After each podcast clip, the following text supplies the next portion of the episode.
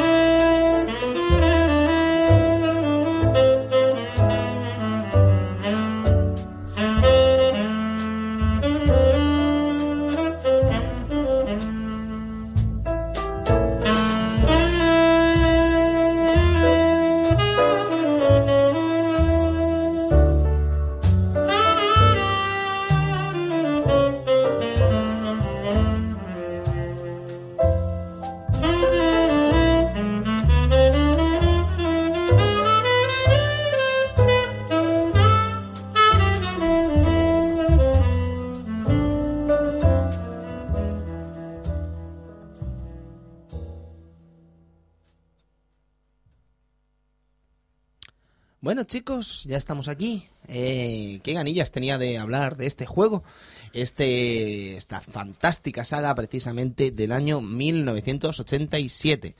Un año donde se emite por primera vez ni más ni menos que la serie Los Simpson, pero se emite en esa temporada cero llamada, Edu, ¿te acuerdas de esos cortos exactamente de 3-4 minutitos? Sí, sí, me acuerdo perfectamente, pero... Bueno, te no acuerdas, sé, pues lo no, hemos visto sí, ahora. Lo ¿no? hemos visto ahora, pero... uf. Era, era, era chungo, ¿eh? Estos cortos. Joder, eran chungos. Eh, curiosos, no tenía nada que ver ni mucho menos con lo que conocemos de los Simpson ahora, para nada. Eh, venían a explicar unas especies como de así de, anécdotas, ¿no? Y situaciones que pasaban en la familia Simpson, pero que ya os digo, nada que ver con los, eh, las situaciones que representan ahora estos personajes.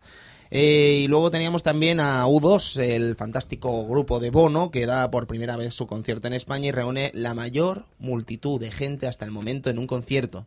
Ni más ni menos que 135.000 personas en el Estadio Santiago Bernabéu, en Madrid, evidentemente. U2, un grupo legendario. Un grupazo, un grupazo. Bono, Sí, sí, sí. Bono. Bueno, un tío Bono. carismático, ¿eh? Un Hombre, tío... lo es, lo es, lo es. Sí, no sé si fue en este concierto, ¿no? Pero famoso por aquel... El tipo, me acuerdo una vez que vino aquí a España, eh, invitó a todos los asistentes al, al concierto a una pizza pagada por él de su bolsillo, tíos. Qué maravilla. Qué grande. Todo el mundo comiendo pizza, qué guarreteo, ¿no? Ahí Qué guarreteo, delicioso guarreteo. ¿Eh? Qué grande. El caso es eso, U2, hay 135.000 personas. Que no son pocas, ¿eh? Ya ves, lo mismo que Dragon Slayer. Dragon Slayer. Vaya grupo, ¿eh? Vaya Dragon. Slayer. ¿Invitáis a pizza también? ¿Cómo que invitáis? No, no sé a qué te refieres. Hablamos menos de lo que deberíamos de Dragon Slayer, un grupo fantástico que, bueno, que está ahí con esos temazos maravillosos. Ah, Dragon Slayer. En fin, eh, amigo Sergio, eh, películas del año 1987. Peliculillas, peliculillas majas que teníamos para aquel año, ¿no? Empezamos con un referente del, del cine de terror, ¿no? De, de la mano de, de Clive Barker, un, un- un maestro, ¿no? Ya de, de las novelas y, y todo esto. Eh, lo hacía con Hellraiser, una película que escribía y dirigía él mismo y basada en una, una novela que escribió él mismo. O sea, el tipo es don, como Juan Palomo, ¿no? Yo me lo guiso, yo me lo como. Pues eh, eh, la novela se llama The Hellbound Heart Y, y bueno, y se, se inspiró en esto, ¿no? Con, con aquel famoso, ¿cómo se llamaba el, el, el tipo? Pin- Pinhead. Eh, Pinhead, exacto. ¿no? Pinhead. Pinhead, sí. Pues con, con, con esto y que luego generaron hasta nueve partes más de esta película. ¿Nueve partes de Hellraiser? Eh, sí, sí, hay nueve partes. De hecho, la primera y la segunda son las únicas que merecen, merecen un visionado Exhaustivo. eh, un- no, un visionado normal, ¿no? Y lo, lo demás, pues se merece un visionado, pues, lisérgico, ¿no? Bajo los efectos de las drogas, para que te llegue a gustar, ¿no? Un poco. Y Sergio. Lisergia pura. Después, ¿qué demás teníamos? Teníamos a Arma Letal, teníamos ahí a, a Mel Gibson y, a, y al... Danny. eh, Danny Glover. Gracias, eh, Antonio. Raro es esto que acaba de pasar. Sí, sí, no, no, es que tenía, no sé por qué sin, sin, me salía sin, no, no, es Danny Glover. Y teníamos este, este mm, peliculaco, eh, el referente, ¿no? Una de las primeras que teníamos sobre el género que luego llamaron las Buddy Movies. Buddy Eh, Movie. Sí, películas de compañeros, ¿no? Ah. Y sí, sí, sí. Y las dirigía, la dirigía Richard Donner. Eh, bueno, de- después hizo, hizo Los Goonies, mm, Ma- Magna y Perfecta. Después, pues también hace poco Asesinos, que la rememoramos en nuestro grupo hace poquito también. Bueno, la verdad que abrió la veda de las películas estas con hasta cuarto, cuarta, cuatro partes más. La última de ellas con Jet Li ahí repartiendo candela. Ni más ni menos. Un tío que se apellida Donner no tiene por qué fallar, ¿eh? Donner. Donner. ¿Qué va, qué va a fallar? ¿Qué, qué va a ¿Qué, fallar? qué- qué va, qué va a fallar? Pues eso, oh, qué, qué finos hemos estado ahí. Sí, sí, rápidos además. Pues sí, perdón. eh, después teníamos Mal Gusto. Mal Eh, Gusto. Peter Jackson. Peter Jackson. Sí, la segunda película eh, que tenía, bueno, la primera creo que era. Sí, porque después de esta hizo Meet the Feebles. Sí. No sé, eh, ahora me lío, no sé cuál, cuál de ellas es la primera. El caso es que esta película es totalmente neozelandesa, eh, grabada allí, con dinero de allí, bueno, dinero de su bolsillo, y que hasta el mismo eh, Peter Jackson tuvo que interpretar hasta tres papeles en esta película porque no tenía gente. Qué bien eso, ¿no? Bueno, bien hasta cierto punto, ¿no? Y cuando lo ves que eh, lo único que cambia de un personaje a otro es que se pone unas gafas, pues no hace mucha gracia, ¿no? El personaje de Derek, que bueno, lo interpreta él y tal, y bueno, eh, un referente del, del gore también, ¿no? Eh, gore con humor, ¿no? Que es la- lo que a mí re- personalmente me gusta, ¿no? Este género y nada, curiosa, que no queda más en eso, una simple curiosidad, ¿no? Después Robocop. Oh my god. Robocop, o sea, ¿qué, qué decide Robocop? O sea, impresionante Impresionante. Increíble. una, una, una sátira a la sociedad, a los medios de comunicación, de la mano de Paul Verhoeven, que, que, bueno, nos trae un Peter Weller, un actor que después no hizo otra cosa que asesinos cibernéticos. Por favor, olvidad ese nombre ya, que es, es denigrante. A mí, a mí me gustó. Lo entiendo, lo entiendo Ya, que a ti te guste. el, caso, el caso es eso. eh, Peter Weller interpretando a Alex J. Murphy, un, un policía, pues eso, que queda desfigurado pues por, por una serie de, de asesinos y tal, de criminales, una banda criminal, ¿no? Que lo, le- lo desfiguran. Y la, la, la empresa esta, la OCP, lo- una empresa que se dedica a la, a la cibernética y a, y a todo esto, pues hacen de él un, un robot justiciero y que, que no le borran la memoria. Y bueno, todos conocéis Robocop, ¿no? sí, Pues- sí, sí, con la pues tercera eso. enmienda, ¿no? Era la tercera... La tercera norma. directriz, la cuarta Perdón, directriz. La cuarta Ah, directriz. Cuarta directriz. Qué Que- peliculón, chicos. Que yo me la sé en, en inglés gracias al juego de Spectrum. Mm. Anda. Sí, sí. First, eh, bueno, no las voy a decir ahora. Porque- fuqueado ahí. amigo. No, no, te las puedo decir. Save the public trust, protect the innocent, uphold the love. El, el- ¿Sabes? el juego de Spectrum era aquel que tenías que en una fase bonus dispararle a los huevos a un tío. Sí, sí, como en la encanta. película, totalmente. Me encanta. I- increíble. Buenísima. Pues sí, rem- rememorando peliculones, amigos. Bueno, pues vamos a rememorar ya que estamos la viña del juego de ese año, lo que podría ser ni más ni menos la sección de ese año 1987 con juegos como The Last Ninja. De las Ninja, qué juegaco, no sé si os acordaréis de él. Yo lo jugué en, en Spectrum y de- no me acuerdo si más tarde en Como de la Amiga. El caso es que yo todo lo que salía un ninja, pues lo jugaba. Soy así de raro. Y Es la cuarta directriz.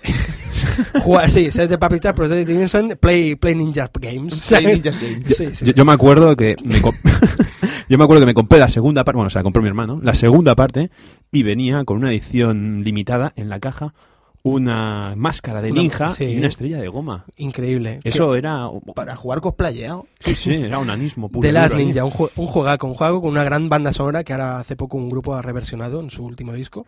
Un disco que se llama Retro, de Mine in a Box. Lo recomiendo, muy bueno. ¿Qué más teníamos? Tenemos también cosas como por ejemplo Maniac Mansion, del cual ya tuvimos unas palabras en su día con el especial de Monkey Island. Juegaco de LucasArts. Pero juego, juego de verdad, ¿eh? El típico juego en el que te encierran en la ma- en te cierran en la cárcel y no sabes qué hacer y te acaban matando. Sí, sí, Scum, Scum, Scum, Scum, Scum. ni más ni menos. Barbarian. Barbarian, el juego de, de, de Spectrum y todo aquello, dos bárbaros pues ahí peleándose a muerte en un, en, un, en un duelo como dos gladiadores, ¿no? Uno de los que no sé si los llegamos a nombrar en el, en el especial Street Fighter, Se nombraron un poco así por encima, pero por no encima, le dimos ¿no? mucha No. cancha por ser juegos de ordenador, quiero decir, no eran de arcade y lo que Sí. estábamos tratando era arcade. pues este juego la verdad que era un, un juegazo ahí interpretando, bueno, casi en los papeles de un Conan, ¿no? Un, de un cimerio ahí mm, cortando cabezas, que luego salía el logrillo aquel, ¿te acuerdas? Pequeñillo ahí. que iba chutando la cabeza y se llevaba el cadáver. Por- gran, por- gran juego y gran portada. Que yo me hice varias camisetas con la portada. Eso, Para- eso te iba a decir yo. ¿La mujer que salía en la portada volvía a salir en el juego? ¿O no era necesario? No, salió la segunda parte eh, del juego en la portada también. Ah, vale, vale. Creo que era una actriz eh, así un poquillo... Sucia. Un poquillo... Sí, yo creo que era un poquillo pelandrusquilla. ¿eh? Pelandrusca, pelandrusca. Pelandrusca. Qué palabra tan vintage, ¿eh? Sí. Y elegante, ¿eh? Elegante No a la obstante. vez. Te has quedado, ¿no? King Quest, de King Quest de 1, Quest for the Crown. Pues un juego de sierra, mm, bueno, el, el que inició la saga, ¿no? De King Quest.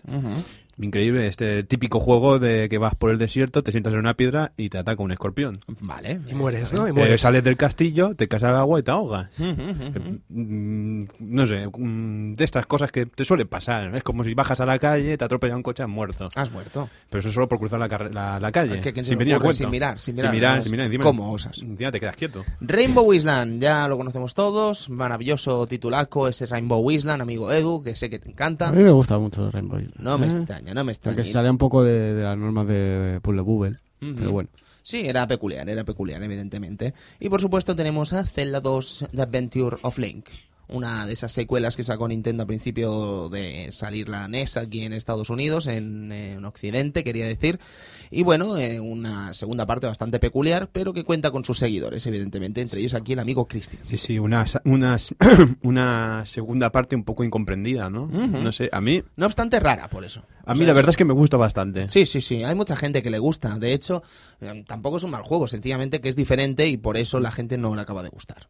En fin, eh, lo que sí que me gustaría saber, llegados a 1987, es saber exactamente cómo suena la obra que tenemos entre manos hoy. Esa obra maravillosa llamada Doble Dragón.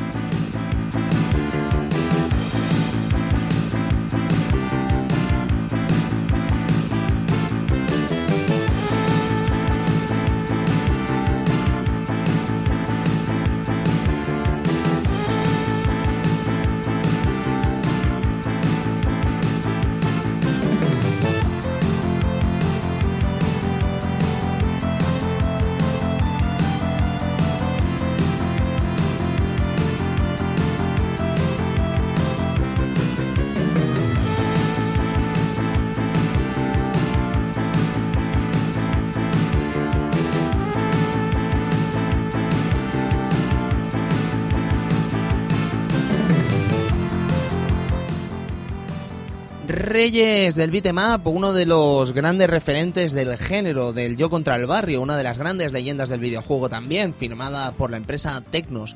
Eh, supongo que todos tuvimos nuestro primer contacto con este doble dragón en su día y a todos nos impactó. Eh, supongo que tú no te salvaste, amigo Edu. No, la verdad no, no me salvé. Lo que pasa es que el que recuerdo yo perfectamente es la versión de Nintendo. Porque creo que es la primera que jugué. No, no, no disfruté de Double Dragon en arcade, la verdad. Y a mí me gustaba. Me gustaba el Double Dragon de, de arcade. Bastante, eh, NES, bastante impactante eso de encontrarte tú solo y ah, empezarte a pegar contra, contra todo el mundo que, que venía por ti. Curioso, curioso. Desde luego, yo el primer contacto que tuve con el juego fue en la consola Master System, en un juego que en su día me pareció increíble, incontestable y que con el reencuentro me he dado cuenta de varias cosas que después comentaremos, evidentemente. Eh, sé que a Christian también le ha pasado algo similar, concretamente con la versión de Master System. Sí, la verdad es que sí. Yo el primer contacto también fue con la versión de Master System, que me dijeron, hostia, es buenísima, es la, es la hostia. La jugué, me encantó. Luego probé la versión de PC, me pareció un- una vergüenza. Hace poco mm, de- de- de- que- me puse de nuevo la versión de Master System y sí, coño, es que tampoco es que era tan buena, la verdad. Era, era peculiar, Era era, peculiar. peculiar. Tendremos tiempo de nombrarla. Pero Sergio, eh, ¿tú qué con Doble Dragon? Yo- ¿Qué relación tienes? Y la peli la- que, la peli que la has visto hace poco, además, sí, ¿no? sí, sí, la vi para un poquito para estar informado del tema. prefería no haberla visto. Pero bueno. bueno, el caso es que yo con Double Dragon, yo la- el primer contacto que tuve fue con, el, con la recreativa. Pero era por. eh, iba a un centro comercial que tenía un salón recreativo y tal, y estaba justamente al lado de una máquina que yo siempre quería jugar, que era el Shadow Warriors, el Ninja Gaiden. No sé si os acordáis. Bueno, pues como siempre estaba ocupada esta máquina, pues me ponía a jugar al Double Dragon, ¿no? Y me acuerdo que fueron los primeros. los el primer beat'em up eh, al, al uso que, que jugué antes que. Y que me impactaba mucho, ¿no? Aquel comienzo man- que le pegaban un puñetazo a tu novia y tal. Y decía, me los tengo que cargar a todos ahí, pidiéndole monedas de 5 duros a mi padre para, para jugar, ¿sabes? Y después, bueno, pues ya mm, lo, lo llevé a, a- a mi casa eh, en forma de versión de como de Sinclair Spectrum, del Spectrum. Y Versión ahora, de Spectrum, a- ahora ¿eh? hablaremos. ahora Tendremos hablaremos. tiempo, porque es que lo de los ports y Doble Dragon es una cosa digna de ser contada. Desde luego, lo que también es digna de ser contados, amigos, es la historia de Tecnos, una empresa tokiota que programa juegos desde el año 1981 y llega a programar juegos hasta el año 1996. Entre los grandes juegos que desarrolla Tecnos, eh, tenemos al que hoy nos ocupa, el colega Doble Dragon. Podemos empezar con la historia de Tecnos hablando de que fue fundada eso en 1981 y que resulta que está compuesta pues, básicamente en un principio por programadores de Data East ex programadores de Data East, entre los que podemos con destacar a Kunio Taki en cabeza y Takeo Hagiwara en, como segunda posición. Eh, resulta irónico, además, que el primer juego que sale de los amigos de Tecnos venga firmado en una placa de Data East, salga en 1982 y se llama Minky Monkey. Un juego bastante peculiar, del que la verdad es que no he tenido noticia hasta que lo he contactado ahora para informarme sobre este club vintage y decir que, bueno, es una- un juego donde llevamos a un macaco y tenemos que coger ciertas frutas. No, mentira, no es un macaco, o sea, el macaco es el malo. Nosotros llevamos una especie de bicho que tiene que coger ciertas frutas antes de que se la coma el mono y tenemos que llevarla a ciertos checkpoints. Es una cosa muy extraña, mm, separada por lianas, muy similar quizás a lo que vimos en Donkey Kong 2, pero antes de Donkey Kong 2. Eh, mm, reverencias, amigo Edu, reverencias. sí, sí, eh, me, ha- me has dejado flipando. O sea, ¿Qué eh, puede Minky fallar? Monkey. Monkey. No, no, de verdad, fue un juego bastante curioso. después te lo enseñaré, amigo Edu, un diseño bastante peculiar. Pero es que cuando veas el tipo protagonista, sé que a ti te va a encantar, porque conozco tus gustos y Sí, sé sí, que sí, te va a crear seguro. furor, furor en tu cabeza, en tu loca cabeza. En fin, eh, digamos que eh, luego eh, Tecnos tiene una racha de juegos en el año 1982 bastante interesante y en 1983 firmando muchísimos juegos para recreativas e incluso firmando algunos contratos interesantes con Data East o Taito. Eh, si algo caracteriza a Tecnos es tener una visión un tanto curiosa en el mundo del videojuego ya por aquella época. Digamos que para empezar, Tecnos son unos auténticos, y cuando digo auténticos me refiero a que eran unos fanáticos del wrestling, de la lucha libre. Y es que si muchos de los juegos que desarrollan los amigos de Tecnos en esta primera época se basan en wrestling, no es precisamente una casualidad. Y de hecho, algunos de los juegos más memorables de la empresa japonesa son precisamente juegos de wrestling junto a Doble Dragon o la saga Kunio Kun. Por ejemplo, tenemos ese eh, maravilloso Wrestle Fest de, de recreativa en el año 1991 con eh, todas las grandes estrellas del WWF. Eh, después abordaremos más el tema. Pero son grandes éxitos. Evidentemente, no solo WWF vive en los años 80, principios de los 80, sino que antes de que llegue toda esta época, pasamos por un juego llamado Tag Team Wrestling o Big Pro Wrestling, en el que mm, vemos una especie de antepasado de los juegos de Wrestling en 1983. Muy, muy curioso, eh, con un sistema de team también bastante peculiar y un sistema de batalla bastante extraño que no acabamos de entender por desgracia, a pesar de que lo hemos intentado. Con una especie de, de texto, ¿verdad, Sergio? Que lo hemos Sí, visto. una cosa un poco rara. Pero no, no deja de ser un mal juego. No sé, parecía divertido, la verdad. Sí, sí, sí. A mí lo que más me ha gustado ha sido sin duda el diseño de los sprites y cómo te perseguían por el ring. Sí, daba- bastante da- curioso. Daba un poco de miedo. Te persiguen así con los dos brazos en alto. ahí, ¡Que te cojo! Era bastante gracioso. Bastante, bastante gracioso. Pero luego tenemos un juego que a mí me ha gustado mucho por lo espectacular que parece, y lo es, firmado también por Tecnos, pero en este caso programado para la empresa Taito.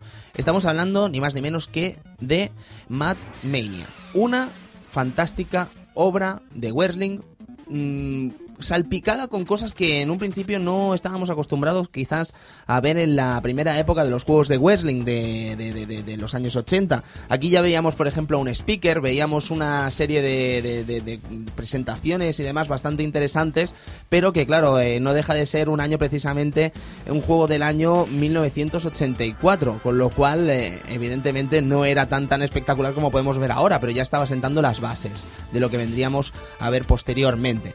¿Qué es lo que pasa? Tenemos en el año 86 lo que vendría a ser ya el primer buque insignia de la empresa Tecnos. Estamos hablando de la saga Kunio Kun. Kunio Kun viene a ser un juego beat'em up, este sí, uno de los primeros beat'em ups que vemos eh, con el concepto de yo contra el barrio básico que podemos entender ahora mismo, en el que llevamos a un chico de instituto llamado Kunio, de estos institutos japoneses medio pseudo yakuzas, podríamos decir que no son yakuzas, pero sí son los gamberretes de Sí, la época. Las típicas bandas de, de colegio que se forman allí eh, en Japón, ¿no? Siempre hemos, seguramente siempre hemos visto el típico tío con gabardina larga, pecho descubierto y vendas. Exactamente, y el tupé, Y el tupé, tupé in- tupé clásico. in- inevitable. Pues bien, aquí llevamos eh, a Cunio y llevamos a su compañero Ricky y tenemos que eh, acabar contra los enemigos que nos vayan llegando por las siguientes misiones. Eh, sobre Kunio Kun, este Neketsu Kouha, Kunio Kun, decir que a lo mejor ni os suena, pero es que si nombro el nombre de Renegade, quizás sí que os suene. Ojo, Cuidado. ojo con Renegade. Renegade fue, fue una joya que salió, bueno, que, que yo lo tenía, en, en- lo conocí en Spectrum y aquello era, era, era una auténtica revolución. Eh, en aquel tiempo, la verdad que solamente en las recreativas podías eh, llegar a jugar con, con un juego con estas características, este nivel de detalle que tenía, ¿no? Me acuerdo el, el sistema aquel de poder atacar por delante y por detrás y marcar con la patada trasera y tal, era impresionante y un juego que no era bien bien un yo contra el barrio, era como una pantalla en el cual te podías mover de un lado a otro y tenías que acabar con unos enemigos en concreto, con Ujú. 7 8 enemigos a la vez. Sí. Brutal, Brutal. brutal. Eh, sobre Renegade, ¿qué debemos decir? Que a pesar de que viene a ser el mismo juego que Neketsu Kouha Kunio Kun, eh, se cambia todo el concepto, se cambian todos los sprites, se cambian todos los escenarios y se convierte en un juego que más que basarlo en una batallas de institutos y batalla- batallas entre gamberros japoneses, se basa sobre todo en lo que vendría a ser los atuendos que vimos en películas como The Warriors. Clarísimamente. Sí, sí, totalmente inspirado, bueno, hasta hasta eh, en los trenes, el metro y tal, las pintadas que habían en la, en la de esta, incluso recuerdo la portada del juego de Spectrum, que aquello era, bueno, de las mejores portadas que he visto hasta hasta hasta la fecha, te lo he dicho antes. Mm. Sí, sí, sí, me ha, me ha gustado mucho. Un de hecho, la- portadazo. Eh, luego sobre Renegade, que no Kunio Kun, eh, salieron distintas versiones en distintos ordenadores. Eh, tuvo un Renegade 2, tuvo un Renegade 3 donde viajan al, Ah, bien. por el tiempo. Sí, yo, sí, sí. yo me acuerdo de una bastante especial, ¿no, Sergio? Dime, El Target Renegade. hombre, Target Renegade fue, para mí fue la bomba ese juego. Fue el, du- el Dube Dragon de, de 8 bits. De Sí, sí, es que sí. eh, ya, ya te digo, es que a nivel de detalle ya mejoraron totalmente el primer, el primer Renegade, haciendo los decorados mucho más amplios y tal, y ya que tenías que, ya sí que era el típico concepto de yo contra el barrio, ¿vale? Pero me acuerdo que tenías esto, eh, capacidad de poder rematarlos en el suelo, de, me acuerdo que podías, había antes salían perros, les podías pegar cabezazos a los perros, era salvaje, un juego salvaje también con una portada, bueno, impresionante, Increíble. increíble, Ochentera. total, total. Total, total. Eh, antes de llegar al tema central de la noche, sí que querría hacer un pequeño apunte más sobre Kunio Kun, y es que nuestro pelao, vamos a llamarle pelao japonés favorito, pues tiene una nueva escapada en 1988 en arcade llamado Neketsu Koukou Dodgeball Buu, que vendría a ser la primera aparición de la saga Kunio Kun en los deportes, en este caso en Balón Prisionero, una serie de juegos que se convertirían muy popularmente en los años posteriores dentro de la saga Kunio Kun, donde veríamos a Kunio, por ejemplo, jugar a fútbol, veríamos a Kunio jugar a básquet, a hockey sobre hielo, entre muchos otros deportes. Eh, diréis, hombre, yo no he jugado a estos juegos. Nintendo World Cup, chicos, era precisamente este Kunio Kun de fútbol, ¿sabes? Que era eh, Neketsu Kouha Dodgeball Buu Soccer Gen, si no me equivoco, ¿sabes? O sea, que al llegar a, a Occidente se le renombra como Nintendo World Cup, aunque no tuviera solo una versión en Nintendo precisamente, sino que este juego lo vimos en consolas como PC Engine o Mega Drive, así que de Nintendo World Cup, nada de nada. Bien, eh, sobre este amigo Kunio Kun también tenemos eh, más eh, aventuras de beat'em- be- beat'emaperas, podríamos llamar. Y donde la que podríamos destacar más positivamente en los 8 bits de Nintendo es ni más ni menos que Downtown Neketsu Monogatari. Un memorable juego de palos que fue conocido aquí en Europa y Estados Unidos. Primero en Estados Unidos como River City Ransom, amigo Christian. Sí. Pero bueno. Pero bueno. A ver, ¿quién conoce River City Ransom? Y en Inglaterra y aquí en nuestro país, eh, los que llegaron, los poquitos que llegaron, como Street Gangs. Un juego, Cristian, no sé si estarás de acuerdo conmigo, desecha todo el tema de pegar a uno para adelante y otro para atrás, eh, el botón de pegar hacia adelante y a pegar hacia atrás, y lo convierte en un juego beat'em normal, pero con ciertas dosis de RPG, podríamos decir. Bueno, sí, parece que mm, esto mm, pegando al enemigo se crean unas monedillas, con esas monedillas podemos mm, em, Comprar cosas. podemos comprar cosillas, podemos comprar habilidades nuevas leyendo libros, podemos aumentar las capacidades de- del personaje que elijamos. No sé, mm, algo que da un toque nuevo, ¿no? Al, al tema este del uno contra uno. Ah, del uno contra uno, perdona. Al, Sí, al yo el- contra el barrio. Yo contra el barrio. Eh, sienta cátedra hasta el punto incluso que tenemos un referente muy actual llamado Scott Pilgrim versus The Wall, ¿no? Sí, uno de mis juegos, digamos, preferidos del año pasado. Que sí, que mm, mama directamente del River City Ramson o del Street Gangs. Sí, sí, totalmente. Además eh, de la versión japonesa de este Kunio a la versión europea, vuelve a pasar lo mismo. Cambia totalmente el diseño del juego y cambian totalmente todos los nombres y la temática e historia cambia absolutísimamente. Eh, hasta el punto incluso hay una cosa en este River City Ransom, al final del juego, eh, nos enfrentamos contra un grupo llamado Doble Dragon con la melodía de los Doble Dragon, además, bastante curioso, nos los hizo llegar un oyente por Twitter, si no me equivoco. Eh, sobre otro juego de Kunio Kun bastante popular eh, que pudimos jugar, no en nuestro caso, pero sí quizás nuestros oyentes sudamericanos, es Goal 3, que es la segunda parte de este Kunio Kun de fútbol, donde aquí ya tendríamos cosas bastante bizarras como tiros con hojas, tiros con estrellas y que ha recibido además un remake hace relativamente poco en la popular Nintendo DS, amigo Edu. Sí, un remake hecho por Assistant Wars, si no mal no recuerdo. Ah, encima de System Works. Sí, sí. Madre mía. Pues sí, esto es Kunio-kun. Sobre la importancia de Kunio-kun, decir que no se le daría si no fuera precisamente porque es básicamente, básicamente la mascota de Tecnos. Y su nombre viene dado por el fundador de la empresa Tecnos, que es ni más ni menos que Kunio Taki. No sé si eh, los tipos que estuvieron detrás de Kunio-kun, eh, los colegas Sekimoto Hiroyuki, Kishimoto Yoshihisa y Mitsuhiro Yoshida, eh, le hicieron gracia me- poner a su jefe ¿no? como el protagonista de estos Kunio, ¿no?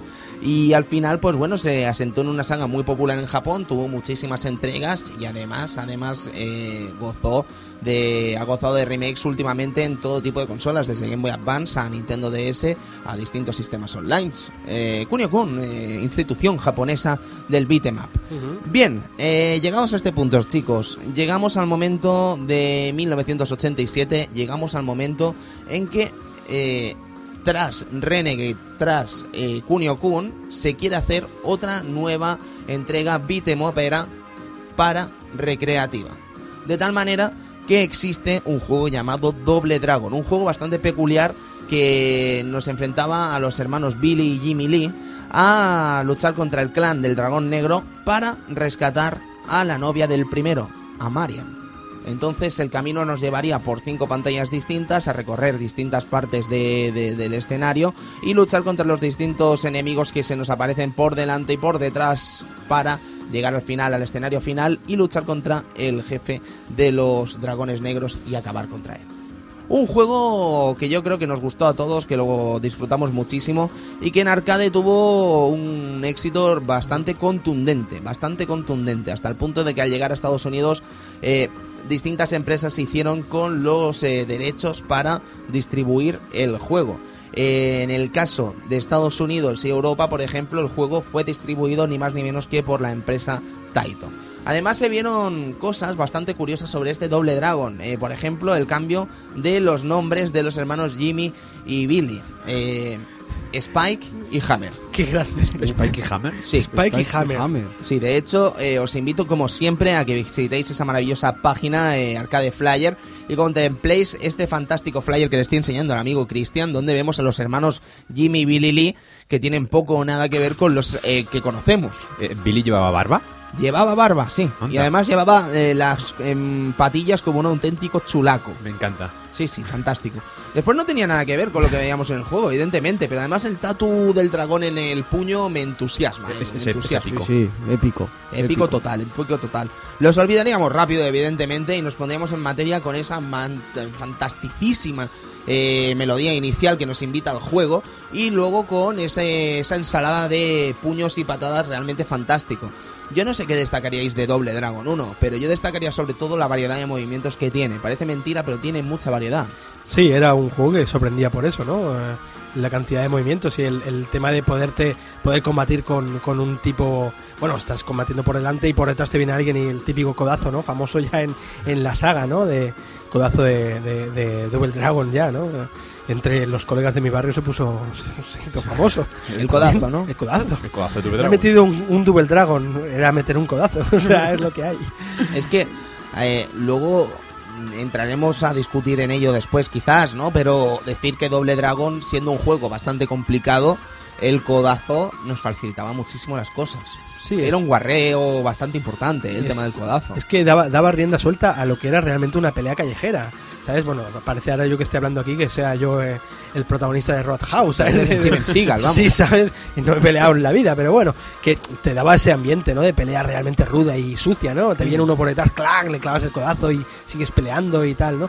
Y bueno, me acuerdo que podías coger infinidad de objetos, bates, cadenas y... Eh, era era piedras, impresionante. eh, Cajas, barriles, sí. eh, látigo, por supuesto. El látigo, eh, te sientes como un Belmont desde el primer momento. Pero hay otra cosa, hablando ahora que él sacó el tema del látigo, hay una cosa que a mí me entusiasma y es las tías del doble dragón. Qué ochenteras son, ¿eh? Qué ochenteras y qué guarrindongas. Qué, qué rubiacas. ¿eh? Ahí con, los- el pelo afro, con ¿eh? ese Sí, pelo sí, sí. crepado, no sé, una cosa rara. Muy raro, muy raro. Muy de los 80, Sí, ¿no? sí, sí. Yo, yo es que no los viví casi, pero creo que es muy de los 80 Muy eso, ¿no? ochentero, muy ochentero, pero es lo que molaba, ¿no? Las mayacas y... Claro, ¿qué te van a poner? ¿Una tipa ahí con traje de ejecutiva? No, No, no, no. desde Tienen que poner una guarrindilla de estas. ¿sabes? Pero, pero, pero ¿sabéis qué nombre tenían? No, Se llamaban Lindas. lindas. Lindas. Madre mía. Esto lo acabo de ver yo hace poco en, en, en- en un buit del mame. Madre mía, madre mía. No, no, de verdad, lindas. lindas. lindas. lindas. Es que, además, es que es un personaje que te daba ya el, el- el látigo, con lo cual ya tenías ganas de encontrártelo siempre para poder jugar con ese látigo fantástico que ayudaba muchísimo al final de. Al final, bueno, quiero decir, durante la partida, sí, ¿no? Era un sí. arma realmente interesantísimo. Bien, eh, sobre Doble Dragon, más, ¿qué más podemos decir? Es, perdón, es que he escuchado este tema y me he puesto nervioso, Edu, por favor. eh, perdón que corte.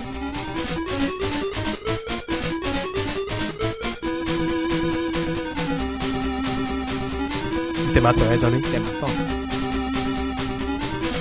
Y mejor juego aún, después hablaremos de él. Sobre Doble Dragon, más cositas a decir. Eh, la palabra frame rate, amigo Edu. Uf, uf, uf. El juego se resentía muchísimo. El frame rate, no sé, sufría bajones cuando se llenaba un poquillo la pantalla de, de rivales.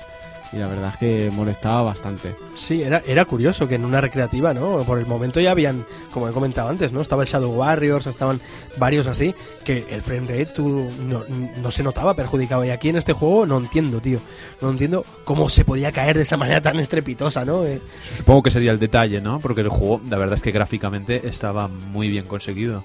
Meter cuatro personajes en pantalla con sus armas y su mala leche y una bobo por ahí muy grande, Sí. rompiendo paredes. Pero Eso bueno, no sé, no sé, la verdad. Era, era, eh, ya es que fue hasta ya una marca de la casa, ¿sabes? Sí, porque- La caída frame rate ya era marca de la casa. Sí, porque después en Doble Dragon 2 la tuvimos, en Doble Dragon 3 la tuvimos, eh, lo tuvimos en, en Super todo, Doble. Dragon, Sí, en, sí. en todos lados tuvimos las caídas de frame rate grotescas, ¿sabes? Yo no sé si ya la quisieron mantener por cariño o qué pasaba, ¿sabes? Luego en Doble Dragon 2, después profundizaremos sobre ello, perdón que me esté adelantando los temas, pero se adelanta un poco la velocidad y se intenta jugar un poco con esa trampilla, ¿no? Pero no, no lo arregla. No, no lo arregla, No, no. sigue estando ahí ese- esa caída de, de- del frame rate. Bueno, y volviendo a Double Dragon, que, que la, la primera aparición del, del Labobo, ¿qué tal? Fantástico. increíble. O sea, que rompe una pared y viene hacia ti, ¿qué, te parece eso? Yo creo que nos marca a todos, ¿no? Esa primera Sí, sí. aparición.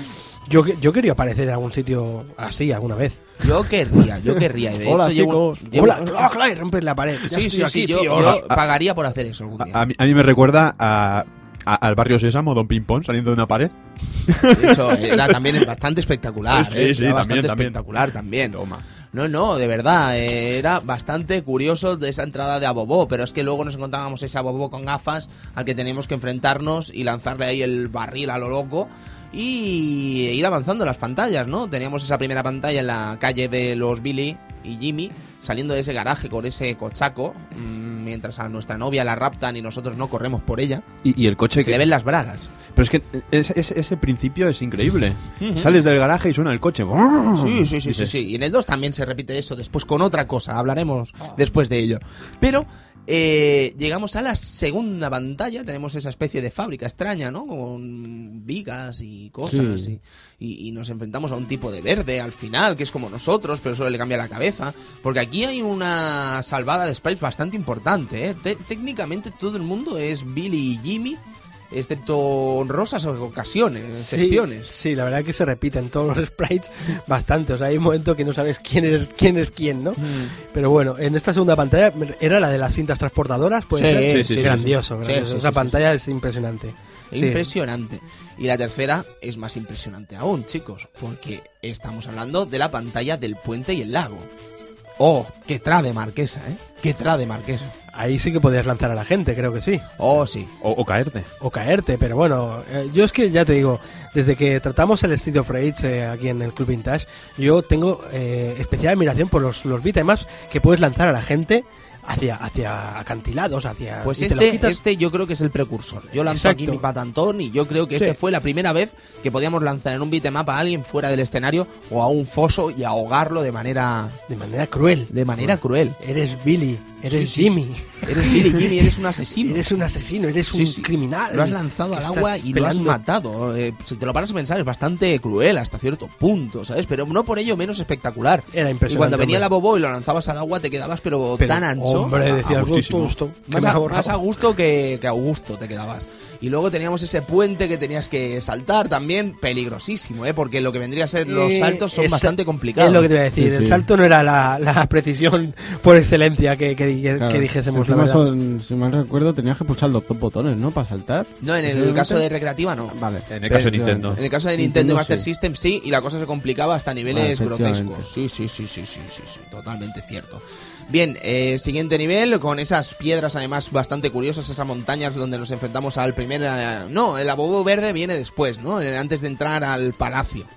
Mm, Sí. Yo diría que sí, que Sí, el- sí. Mi, mi Bobo, Eh, Mi bobo. que es el hermano verde de Abobo, Sí, por sí, lo que sí, veo. sí, por supuesto. Y no estará basado en el increíble Hulk, supongo, ¿no? qué Será va. una casualidad. Qué Una va. casualidad extraña, ¿no? Puede ser, puede ser. Pero, pero yes, ya os digo, o sea, llegamos al palacio, la última pantalla, y nos encontramos con ese, esas especies de trampas bastante peculiares, donde eh, nos lanzan a los eh, pinchos, y si caemos a los pinchos morimos. Pero es que lo que vendría a ser, o sea, poneos en situación, lleváis a unos personajes que su movimiento, o sea, el moverse, no es precisamente la gran virtud del juego, ¿vale? Eh, evitar que de la pared salgan una especie de, de- de- de cosas que te empujan y te quitan hasta dos barras de vida, no es fácil. Pero es que no, no tienes lo que vendría a ser un momento de respawn en el que eres invulnerable, sino que si te dan dos veces, mueres, como aquel que dice. Y además añádele el hecho de que, claro, en este juego no puedes correr. No puedes, no puedes. no Entonces puedes. le das adelante, pero le vuelves a dar delante de nuevo por aquello de para va- vamos a ver si ajustamos y de pronto lanzas un cabezazo Sí, sí, y te sí, comes un- una un- hostia del copón. Sí, una coste del copón porque te quita mucha vida esto. Sí, sí. Claro, pero además no acaba ahí la cosa, porque Vaya. también hay unos bichos, no sé si recordaréis esos bichos, esos demonios que van con las lanzas también que te están disparando. Que te Qué pinchan. maravilla de bichos. Qué maravilla de bichos, te quitan vida también, ¿eh? Hombre, si te quitan. Sí, Joder. sí, sí, la verdad que sí. Es chunguísimo. Es- esa pantalla es cuando ya empiezas a perder un poco los nervios, ¿eh? Hombre, sí, sí, sí, sí. Ahí sí. se nota un poco que el tío dijo, bueno, hay que ponerlo difícil el tema. Porque hasta, hasta aquí creo que el juego... Yo lo veo, si no haces trampas con el codo, el juego es complicadísimo, creo. Si no haces trampas con el codo. ¿A qué te refieres? Trampas con el codo, el codo es el golpe más potente de todo el juego, sin lugar a dudas. O sea, codazo lo tiras al suelo. Te pones detrás suyo y le vuelves a pegar otro codazo cuando se levanta, ¿vale? Te lo cargas a quien sea, ¿vale? Entonces avanzas un poquito y te sale solo un malo. Esperas, le pegas codazo.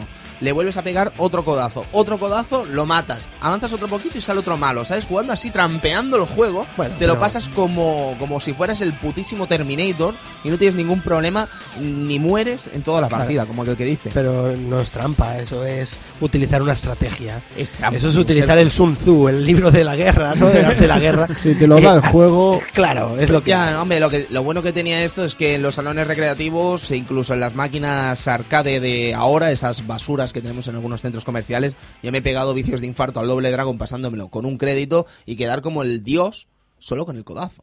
Con el codazo, ¿eh? Porque mira que era fuerte el codazo, madre mía. Era el codazo, ¿no? Codazo, codazo. De, de la mina. Si te falla algo, dale con el codo, como diría el amigo Funsa, al que le mandamos un saludo desde aquí. Sí. Bien, eh, al final nos encontramos con una cosa muy curiosa. Y es que mm, cuando hemos acabado con el enemigo final, al tío armado con una... un- ¿Cómo se llama la metralleta esta que Una tiene? M16, ¿no? Una Era, M16. creo. Una vez acabado este tipo de la M16... Claro, que el tipo tenía nombre. Sí, tenía nombre, amigo. Cristian, ¿cuál? Por se, favor. se llamaba Willy. Willy, es verdad, Willy. es verdad, se llamaba Willy, es verdad, me ha venido el flash a la cabeza, es cierto. Willy, qué curioso. Pero eh, Willy, cuando muere, mm, nos encontramos con una cosa muy particular y es que si somos eh, dos los que hemos llegado, si somos Billy y Jimmy, debemos enfrentarnos en un combate a muerte por Marian. Claro, Esto no es... Eso está feo, tío. esto no está bien. Esto está feo, hombre. Marian es una auténtica pelingui. Es una Claro, tío. eh, no está bien. eh, Hombre, perdona que te diga, pero si sois gemelos, no está bien, amigo No, Cristian. No está bien. sois iguales, pasa que uno es rubio y el otro es moreno. Pero, Pero- Yo, yo tengo una novia y viene mi hermano gemelo y, y me mata por mi novio, por, por su cuñada, me parecería mal como mínimo. Está feo. Buah. Eso está feo, no sé. Y aparte, volviendo ahora al nombre de... Tú matarías a alguien que se llama Willy, tío. Hombre, pero es que Willy va armado, eh, Sergio, y peligrosamente armado. Pero se llama Willy, tío. Da Ya, pena, bueno, tío. pero Yo- se yo llama dejo- Willy el de Mega Man. Sí, y bien sí. que le hemos dado candela en ocho juegos. Efectivamente, Nueve, diez diez juegos. juegos. Tienes razón. Diez juegos le hemos dado candela. Por cierto, ¿sabíais que hay una leyenda urbana? ¿Cuál? La de que al pri- al- en esta arena que se forma y Willy te mira desde arriba del palco, Sí, oh, oh, oh, existe qué la leyenda épico. urbana de que lo puedes lanzar y no coge el arma. ¿Ah, sí? Sí, esto es una leyenda urbana que... Pero como la piedra del Street Fighter 2, ¿no? Mm, no lo sé. Vaya, No, yo la verdad es que es una eh, vista espectacular, la vista esa en la que entras a la última sala de este doble dragón, te encuentras con una... mm, ¿Cómo se dice? Una mm, batalla contra un montonazo de enemigos, mientras Willy contempla desde un balcón esa batalla, ¿no? Y además a la izquierda tienes a Marian atada de, por, los, mm, por las manos. Eh, Fantástico, no, no, es una vista realmente épica del momento. Pero dejando de lado la broma al respecto de la mm, honestidad de la novia de Billy, eh, sí que es muy curioso y muy divertido el que te enfrentes a un combate a muerte contra tu compañero una vez te has acabado el juego. Yo creo que la gran gracia de ese momento está ahí, ¿no? El hecho de que has llegado al final del juego y ahora toca saber quién es el verdadero gran fighter que ha llegado al final, si eres tú o tu compañero del segundo player. Sí, la verdad. eh, lo que pasa es que yo no recuerdo, eh, amigos, si, si jugando a un player también te- tenías que pelear contra No, si llegabas a un player te triunfabas a la, a la Marian y ya y, adiós, muy buenas, ¿no? Claro. Ya, ya, ya. No, no, esto era solo si se metía tu hermano de por medio. Se metía tu hermano, le tenías que meter candela. Un juegazo de Double Dragon, ¿eh? La, la historia del beat'em up, ¿eh? Pero, pero por excelencia, la verdad. Totalmente, totalmente auténtica historia del beat'em up, pero es que hay más cosas sobre este doble dragón. Y es que si os digo que existe una empresa llamada Trade West, afincada en Texas, que pujó a Tecnos Estados Unidos para quedarse con la licencia Doble Dragon y lo consiguió y la convirtió en una auténtica bacalá de juegos que salían en todo tipo de consolas, desde Ataris hasta Lynx, hasta Spectrums, hasta PCs, hasta Master Systems, Nintendo Entertainment Systems o Mega Drive, eh, nos quedaríamos cortos, porque realmente Doble Dragon creo que es uno de los juegos que más consolas ha visitado en la historia del videojuego. Podría ser, sí, sí. Pudiera ser. Eh, por ejemplo, versión Spectrum, Sergio. ¿Qué, ¿Qué recuerdas tú de la versión Spectrum? Eh, Yo es que decepción, tío. O sea, era una pura decepción. Venías de, de jugar a la recreativa, ¿no? Y tú querías encontrar un resultado. mm, Ya no sabías, o sea, ya sabías que no, que no iba a ser igual el resultado, pero mínimamente algo parecido. Aquello era un despropósito, amigos. O sea, era, era la decepción hecha videojuego. O sea, no, no había, lo siento que sea tan duro mis palabras, pero que no había por dónde cogerlo. Bicolor, ¿Sabes? Eh, el frame rate, ¿qué era eso? O sea, no, no, es que quiero borrarlo de mi memoria y no puedo, porque lo tenía original encima. Madre mía, Madre Sí. pobre Sergio. Cristian, versión MS2. La versión PC, madre mía. Llegaba de casa del colega viendo la versión de Master System, pensándome que era buena. Instalaba mi disquete en el ordenador y me encontraba esa versión chapucera en EGA. Que, mm, daban ganas de, tirar el ordenador por la ventana. Sí. Dándole Sí, al espacio todo el rato para pegar patadas. ¿Solo Mm. tenías el botón de patada o qué? Ah, solo habían patadas. ¿Qué pasa? ¿Que en, eh, los artes, en las artes marciales del PC no son iguales que las de otros juegos? Pues parece ser, parece ser que no, parece ser que no. Parece ser que no. Qué chungo. Si te pregunto, amigo Edu, por ejemplo, por la versión de Atari, lo fliparías cuando la vieras. Efectivamente. ¿La has visto? La he visto y Vale. es, es horrorosa. Horrorosa. Horrorosa. pero Horrorosa. ¿eh? Pero las dos, ¿eh? Sí, sí, sí. Las No. dos, porque es que, o sea, si viéramos un puntito azul con... Pero es que es así, Edu, o Sí, sea, sí, es un punto azul. es un rectángulo azul con lo que vendría a ser un cuadradito blanco que simula una cabeza y otro cuadradito blanco que supone unas piernas. Entonces, cuando le damos al botón de patada, mm, hace un movimiento como que se mueve algo dentro de, ese recta- de esa forma geométrica que pega otras formas geométricas de distinto color azul. Eh, no, eso no es doble eso- Dragon, eso tío. Eso es una, traje, una clase de trigonometría disimulada Chunga. por Muy 40 chungo, dólares, muy tío. Chungo, muy no, chungo, hombre. muy chungo. Chunguísimo. Y bueno, ya por no hablar del sonido, los FX de Atari 2600 y 5200 nos volveríamos locos. Nos volveríamos locos, así que mejor obviarlo. Eh, Trade West también hizo de las suyas en la versión de Atari Lynx, con unos gráficos realmente espectaculares, pero con una visión de juego bastante extraña. No sé si habréis visto alguna vez la versión de Atari Lynx. Es la que no se veía Nada. No se veía nada, solo Se veía, veías- o sí, sea, sí, el- es la, pan- horrible. la pantalla Era era un zoom Eras extraño. tú entero, era todo el Billy en la pantalla. O sea, era como un Billy si lo viéramos eh, en toda la pantalla ocupando. Entonces, claro, llegaba un momento que lo máximo que veías eras a Billy y a un tipo pegándote. Y entonces al avanzar, pues tenías más cosas. Qué horrible, ¿no? Horrible, ¿eh? Sí, Yo no, lo, Horrible. no lo he visto Un esto. Luego, a muy ver, malo. si era un zoom grotesco. ¿Pero por qué, por qué hicieron eso? Yo qué sé. Yo qué sé, pensarían que era una buena idea tener una consola portátil que consumía horas como quien consumía camisetas. Y resulta pues que no funcionó el juego. La verdad es que era grotesco como el chiste que acabo de hacer. Así que más cosas. eh, La- Versión de Nintendo Entertainment System. Sí, eh. esa es la, la que jugué yo y, eh, claro, mm, sin ver la de recreativa, pues te piensas que ese juego es increíble y, y que es lo mejor que has visto en tu vida, pero no. La verdad es que es una versión bastante floja. Después de, de volverlo a jugar ahora, la verdad es que te quedas un poco decepcionado. De hecho, creo que me pasé la primera pantalla y apagué la consola. Eh, la primera pantalla, yo me he tenido el gusto de pasarme este doble Dragon en NES esta última semana. Bueno, el gusto, por decir algo, ¿no? Primero, las bragas de Marian están censuradas. ¿Vale? Mal- mal vamos, Llevo ya. unos panties rojos. Ya hemos empezado con mal vamos. pie. Ya con si, mal no hay, pie. si no hay bragas, Eh, mal rollo. vamos, mal vamos. El juego eh, alterna 3D, bueno 3D, perdón, eh, pseudo 3D de este de avanzar arriba, Sí. abajo, izquierda, derecha, con 2D total puro y duro, por Sí, distintas de- plataformas. De hecho, la, la- bueno, ahora mismo me ha venido en mente la, la versión de Game Boy. Ajá. que la, la segunda pantalla era, era plataformeo, era, era rollo Mega Man, la de las cintas. A ver, pero caballeros, queremos un juego de beat 'em up, no queremos un juego de plataformas. Sí, sí, era, era Mega Man puro y duro. O sea, es que encima- las cintas, tenías que evitar caerte y encima ir saltando plataforma por plataforma. Y dando los, los dos botones encima. Efectivamente, en el Game Fantástico. Solo- Porque claro, recordemos que la recreativa tiene tres botones, una para puñetazo, otra para patada y otra para salto. La NES solo tiene dos botones, entonces ¿qué haces? eh, para jugar, pues que cuando saltas tienes que darle a los dos botones simultáneos y entonces Billy o Jimmy ataca con una patada que, bueno, eh, es una patada bastante Una patada. curiosa. Una patada que da lástima verla. Eh, luego el apartado sonoro tampoco era precisamente bueno, puesto que es un bucle de 15 segundos como mucho en la primera canción, por ejemplo. Pero es que si algo me sorprende de esta versión de NES es la canción psicodélica de la tercera pantalla. O sea, un verdadero temazo en la tercera pantalla, como es el del arcade original, se convierte en una cosa realmente psicodélica. Pero es que encima, en la tercera pantalla hay unos auténticos Terminators. Terminators. Que te vuelven la vida loca. O sea, tú, Sergio, como experto en artes marciales que eres. Tú, si le pegas 12 patadas en la boca saltando a alguien, lo vas a matar. Bueno, primero mete, mete dos en el aire, a ver si puedes. 12, Sergio, 12. Doce- ¿Cómo aguantan 12?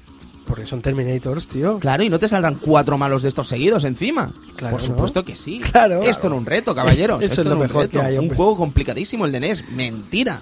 Estaba mamado, no paraban de darte vidas, pero cuando menos te sorprendías que tenías un montón de corazones, no, no, no, amiguito, eso no son vidas. Eso no son vidas, no sé qué es todavía, pero no son vidas. Entonces de golpe me mataron y tuve que empezar de nuevo, porque esa es otra. No tiene checkpoints. Evidentemente. ¿Cómo que evidentemente? Claro. Evidentemente nada, Edu. No tiene sentido eso. Juego difícil, juego para hombre. Pero qué tienes. hombre, pero que, que, que no, que, que tiene que tener checkpoints, tiene que tener No, sí, respawns. sí, no, el esto. juego, Juego el para juego- hombres. El juego está, era para hombres porque estaba mal programado de, de la cabeza. Sí. Es que de hecho, Double Dragon, por su bueno. Es que- El primer Double Dragon. es que el, de, es- el de Mega Drive. El único un poquito que se salva. Yo es que es lo que os iba a comentar ahora. Yo no entiendo cómo continuaron sacando versiones de, de los siguientes en, en consola, teniendo el éxito que tuvieron estas estas versiones, que eran zurrapa auténtica. Zurrapa, zurrapa auténtica. Zurrapón auténtico, tío. Zurrapón auténtico, ya os digo, pero es que era una cosa realmente, vamos, flipante, ¿eh? este doble dragón de NES. Y luego tenemos el otro mítico que es el de Master System, un juego que yo pensé que era legendario. No soples al micro, Edu, porque es un juego legendario, hombre. Con legendario. esa portada. Y además te voy a decir una cosa, ¿sabes quién hace este juego? Bien. ¿Quién? Lo hace Sega, tío. Lo hace Sega, lo porta Sega Pues a Master. System. Pues- pues, eh, Se quedó a gusto, ¿eh? Se de- quedó bien, ¿eh? Se llenaron de gloria, macho. A mí lo que más me gusta de este doble dragón, sin lugar a dudas, es el diseño de Billy y Jimmy, con ese tupé rojo o tupé azul y ropa roja o ropa azul. ¿Qué te parece? A mí me parece genial. tinte tinte para el pelo ya utilizaban ahí Sí, la- sí. los colegas. Y además Sí, son un poco como enanos, ¿no? A mí me recuerdan a los de Kunio Kun, un poquito. Sí, Sí, estaba sí, como sí. un poco, ¿no? Cambiaron Ese- un poco el de- diseño. ese o- de o era- izados, ese de izados. sí. Y también decir, eh, cosa curiosa, eh, la, el- la canción principal del juego, eh, la versión de Master System, tiene una versión un tanto tocada, amigo Edu, que Sí, recuerda... Sí, sí, recuerda a las típicas series a- americanas, ¿no? De, de aquellos maravillosos tiempos y cosas así, ¿no? Maravillosos años, ¿no? Los sí. problemas crecen, ¿no? Los Sí, sí, crecen. Yo creo que después de Doble Dragon, el título aparece Steve Urkel y yo me lo creo. Pues yo me posible- lo creo. Posiblemente, posiblemente. ¿Qué- qué- quién se creía Sega para cambiar la canción así? ¿Sabes? Qué, O sea, qué horrendo. qué no, no, horrendo. horrendo, ¿eh? O sea, pero es que no lo llegues a imaginar hasta que no lo escucháis. Además, la música iba como ralentizada, la versión de Master System, una cosa muy extraña. Pero también otra cosa a destacar, y perdonad que raye con la versión de Master System. Cristian, ¿por qué los personajes eran de color azul al final del juego? O sea, mm, ¿estaban cerca de reacciones nucleares extrañas que los convertían en colores aún más variopintos? ¿O qué pasó ahí, no? Porque lo de la bobo verde te lo puedes creer. Te lo puedes creer hasta cierto punto porque piensas, bueno, quieren hacer un homenaje al increíble Hulk o cualquier cosa. Y dices, bueno, me lo creo. Venga, va. Pero pasamos, ¿no? un masilla azul no me lo creo. Masilla azul. Masilla azul no me lo creo, chicos. No, no, no. ¿Y por qué la patada pega dos hits? ¿Por qué? Porque molaba más. Sí, sí, sí. Pues, pam, pam. Y además, ¿por qué pensaron que era gracioso poner una FX al salto? Una FX, una FX simpática, amigo Edu. Es FX verdad simpática. Qué extraño, qué extraño. E- FX simpática cuando te mueres también. También. Qué guapo, tío. Qué guapo. Sonaba bien este juego, ¿eh, Edu? Qué Sí, bien sí, sonaba. sí. Madre mía. Sonaba sonaba ya- que- Parecía que la Master System estaba pidiendo que, que acabaras con su vida. con su vida. Sacrificadme. mata- mátame. Mátame, como en Alien. Sí, sí, sí, sí.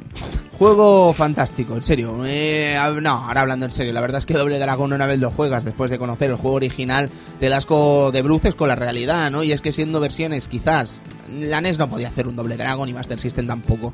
Lo que pasa es que creo que Master System lleva ese problema de una manera más digna que la que la lleva NES, porque NES me parece un despropósito el Doble Dragon de NES, de verdad. O sea, me parece un juego que realmente que tiene poco o nada que ver con el original y que es un auténtico problema. Y es que Trade West eh, yo creo que le quiso sacar rendimiento a la franquicia y francamente se lo supo sacar porque vaya tela, vaya tela, cómo movió el dinero, ¿eh? Los amigos de Texas con este juego. Los amigos tejanos. Sí, sí, aún movería más, aún movería más, ¿eh? Porque después hablaremos de más juegos y ya veréis que... Y tanto. Y de este Double Down nos queda la versión de Mega Drive. Que no hemos hablado de ella, ¿no? Creo. Sí, versión de Mega Drive, bastante interesante también. También salió un poquito más tarde, me parece. Sí, salió bastante más tarde, no sé si en el 91, 92, largo, ¿no? ¿Puede ser? Puede ser, puede ser. Podría ser de la, la mejor conversión, ¿no? A consola que, que hubo de este juego. Quizás sí, pero el control, Cristian, como a mí, tampoco nos ha gustado, ¿no? No, no, eh, tiene algo, es demasiado tosco. Gráficamente está muy pulida. Hmm. A nivel sonoro es la Mega Drive. Ujú. Pero- Pero, bueno, tampoco... Qué quiere- manera más sutil de decir que era una mierda eso. No, sonido. no, no, no, de contrario, está- está bastante mejor, bien, Está, está mejor bien. que el de recreativa. Oh, Hombre, mira. pensemos que jugaba con años de ventaja. Al final Sí. algo tenía que ganar. Sí, sí, y bueno, pues seguramente sí sería la, la mejor conversión a- Yo hasta, creo que la, sí. hasta la fecha. Después ya, ya saldrían mejores, mejores versiones como la, el remake que tuvo Game Boy Advance, que, que ha sido impresionante. Sí. Eh, sobre esta versión de Mega Drive, a decir, mm, decir que venía firmado por una especie de, de serie llamada Arcade Classics, Arcade, eh, arcade eh, Blockbusters, ¿vale? O sea, qué curioso, ¿no? O sea, que viniera firmado por una serie llamada Arcade Blockbusters. ¿Y ¿no? sacaron más de esta serie o no? De hecho, el Doble Dragon 3 que saca Flying Edge en eh, unos años después, también viene firmado como los grandes juegos arcade o algo así, ¿sabes? Pero no tenía nada que ver con esta edición de Pues, juego. pues como el Double Dragon 2 de Mega Drive viniera firmado como grande de arcade, Sí, no vean, no vean. porque la verdad... Telita, telita. Sobre el de Mega Drive también decir que va muchísimo más fluido que la versión original, ¿sabes? Es que de hecho yo lo veo una versión con bastante digna, pero eso sí con problemas a la hora de eh, control, que resulta extraño. Pero ya os digo, es una buena versión y vale la pena echarle un tiento si podéis. Eh, es evidente, ¿no? Que Double Dragon es un fenómeno mundial, es evidente que Double Dragon es un juego que funciona muy bien en todo el mundo y es evidente también que todo el mundo va a querer sacar tajada de esta, de esta franquicia. Así que no tardan los amigos de eh, Tecnos a sacar la segunda parte de Double Dragon 2, la segunda parte de Double Dragon 2 llamada Double Dragon 2 The Revenge.「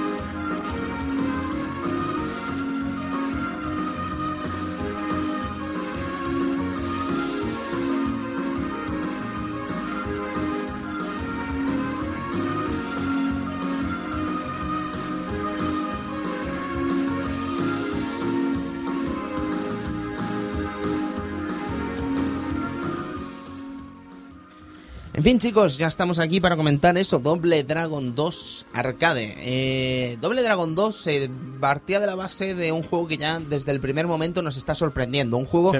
en el que empieza con el amigo Willy eh, ametralleando a nuestra querida Marian. O odiaba, no sé. Sí, sí, cómo, cómo, ha, cómo ha cambiado, ¿no? Primero con un puñetazo y después con una metralleta, como diciendo, oye, ya está, ¿eh? No, no Sí, me sí. vuelvas a molestar más. Sí, sí, sí. Entonces no. se abre el parking, aparece un helicóptero y comienza a sonar una FX de un helicóptero sin ton ni son. Qué grande.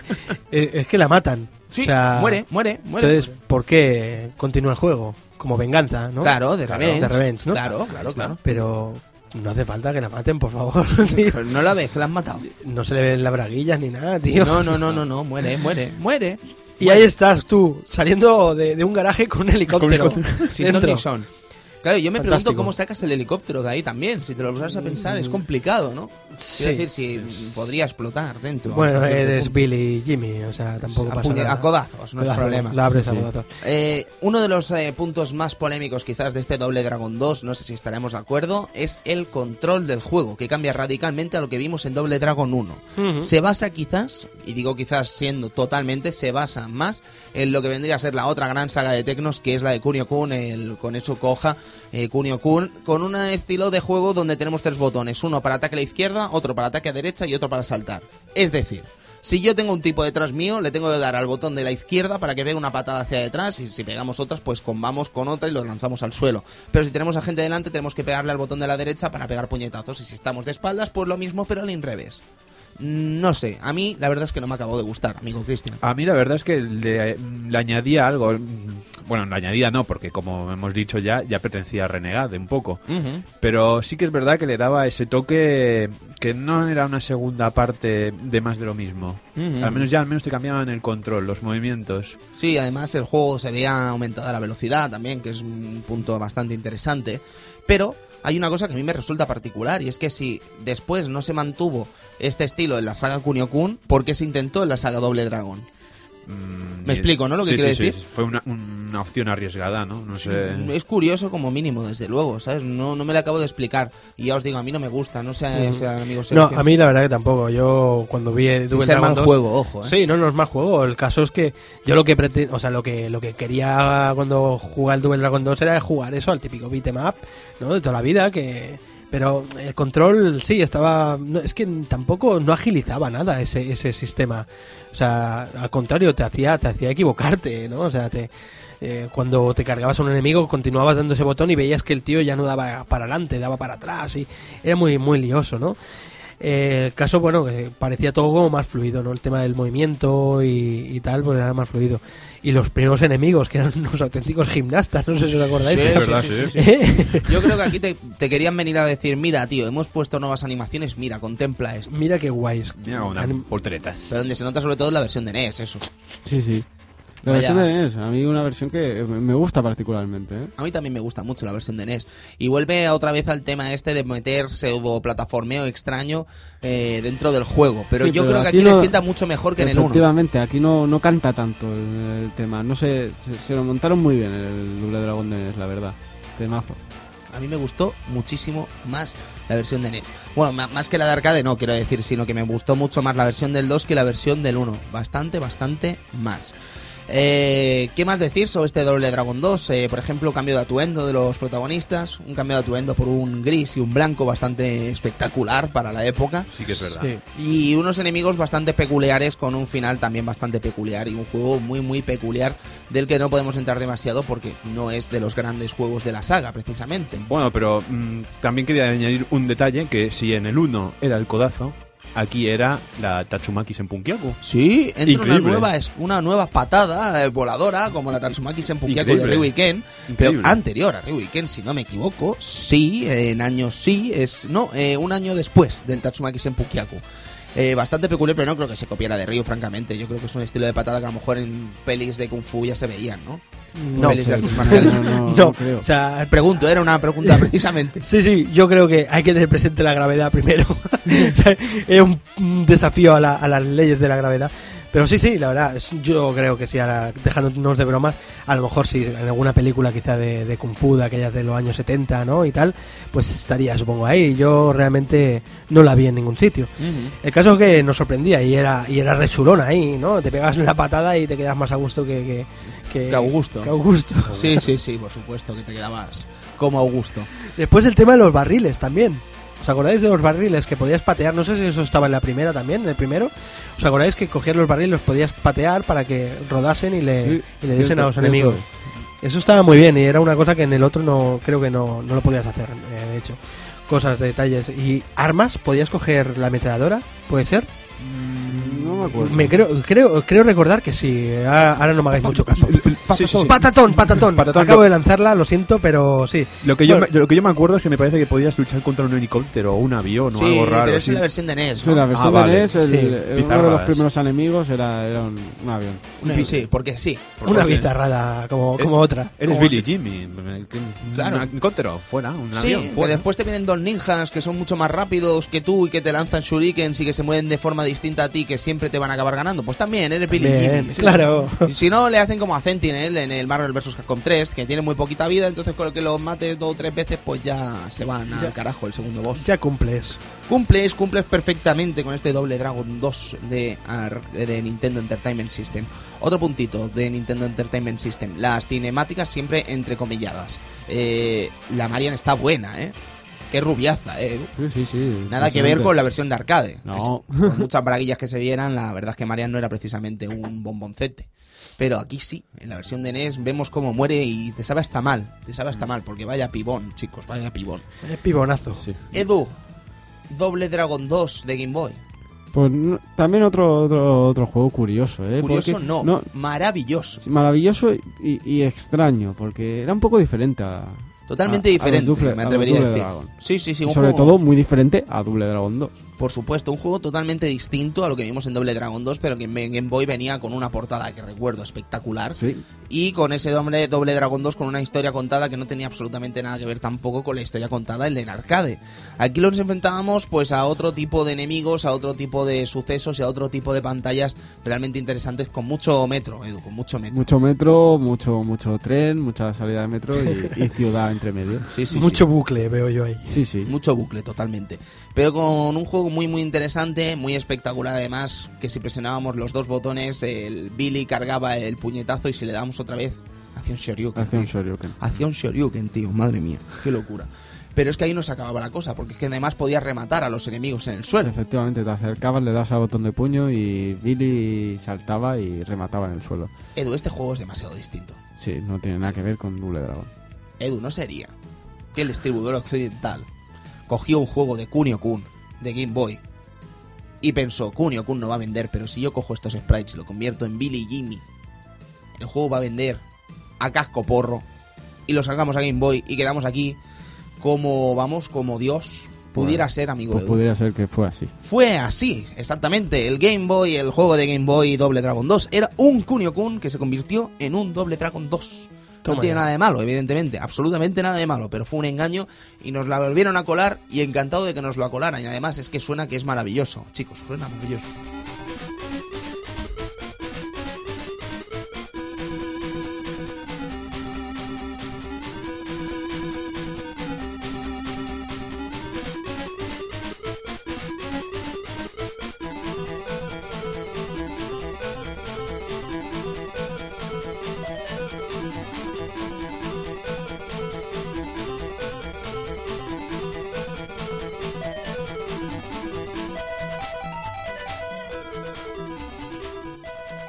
Si hablábamos de una gran versión como es la de Game Boy, que no tuviera nada que ver, luego teníamos la otra que era la de Mega Drive, Cristian, que seguro que nos podrás contar algo al respecto La de Mega ella. Drive. Es que mm, nunca podría expresar semejante. no, Es que no sabría cómo expresarme ahora mismo.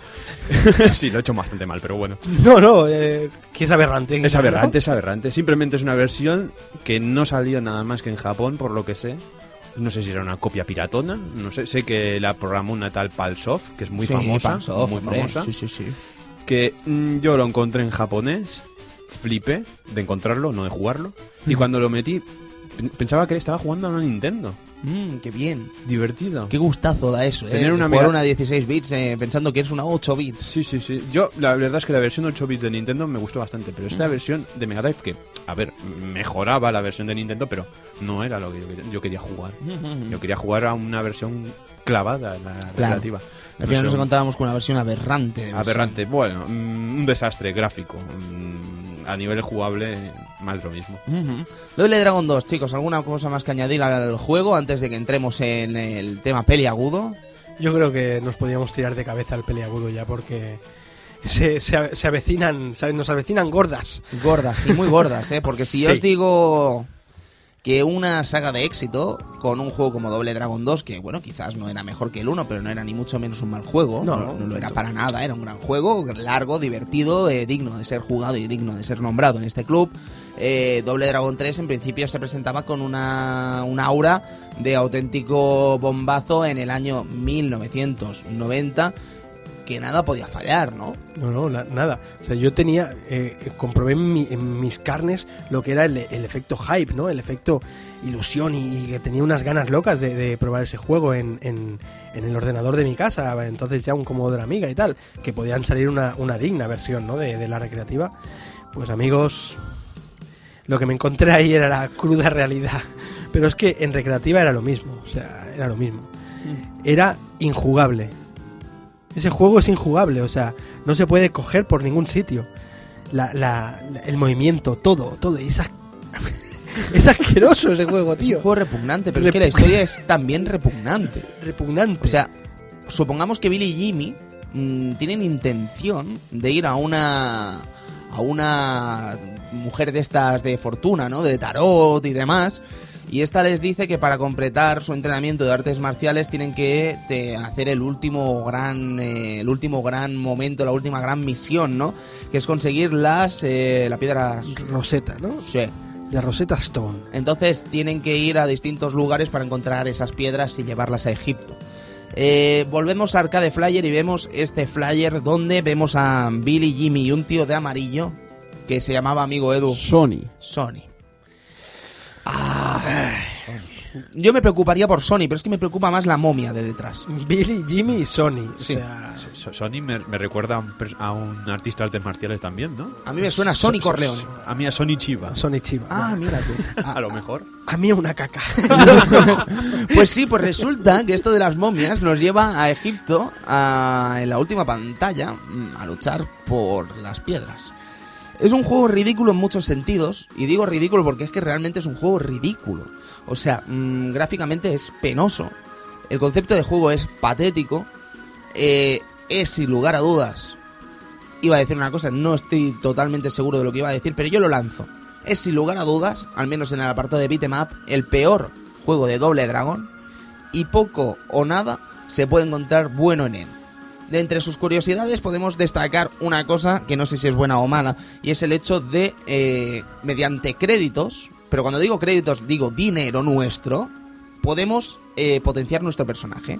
Entrar en tiendas y, por ejemplo, comprar lo que vendría a ser distintos power-ups, comprar eh, armas, comprar más vida, comprar, por ejemplo, nuevos ataques o comprar una cosa que a mí me, me emociona y me, me indigna a la vez cuando lo he conocido y es el extra GUI. Vale, ¿qué es un extra GUI? Yo pienso, pienso, ¿eh? Un extra GUI debe ser una vida extra. Y pienso además, qué graciosos estos de Tecnos de llamar GUI a la vida, ¿no? Porque claro, el tío, ¿no? Un tío, un, qué bueno, ¿no? Un, Un GUI. tipo, claro. sí, Claro. sí, sí. Muere Billy y aparece un tipo que no es Billy en pantalla, se llama Rooney. Y no es Wayne Rooney precisamente, sino que es un tipo gigantón que toma el lugar de Billy y comienza a luchar controlándolo tú, pero no es Billy. Yo no quiero llevar a Rooney, yo quiero llevar a Billy, porque ha muerto Billy. Pero totalmente antiestético. Totalmente. O sea, un tío con el torso al aire, antiestético total. Eso sí, muy fuerte. O sea, te los cargas, creo, de un cebollazo a los. A los, a los Si va tipos de allí. potenciado, sí, si va potenciado, sí. sí, exacto. Pero, uh, ¿a qué viene ese tío? ¿Quién es ese tío? Sí, sí, ¿de dónde ha salido? Es Rooney. Pero es que no te lo pierdas, que según vas avanzando las pantallas también, el extra GUI puede convertirse en un chino gordo que tampoco nadie ha pedido y que es malísimo encima, porque es que el percal, chicos, el percal es que es malísimo de llevar. Sí, es horrendo. Horrendo. Bueno, volviendo al Rooney, para darse la vuelta, se- o sea, tarda dos segundos para darte la vuelta. O sea, da un paso atrás, se da la vuelta y se pone de cara. O sea, es increíble. Es cosas que no, aberraciones que no, no entiendo. No, no, no, no te las crees. Al final no te las crees. Y aparte, apostar por, por comprar ese tipo de cosas pagando de tu bolsillo. ¿Sabes, ¿Sabes lo que pienso, Sergio? Dime. Que Tecnos es la precursora de los DLC. Yo estoy totalmente de acuerdo con Cristian. Sí, sí. Yo Y- estoy totalmente de acuerdo Y, con Cristian. y enci- encima es verdad, pagas y te encuentras un producto bastante más feo que lo que, que el juego original.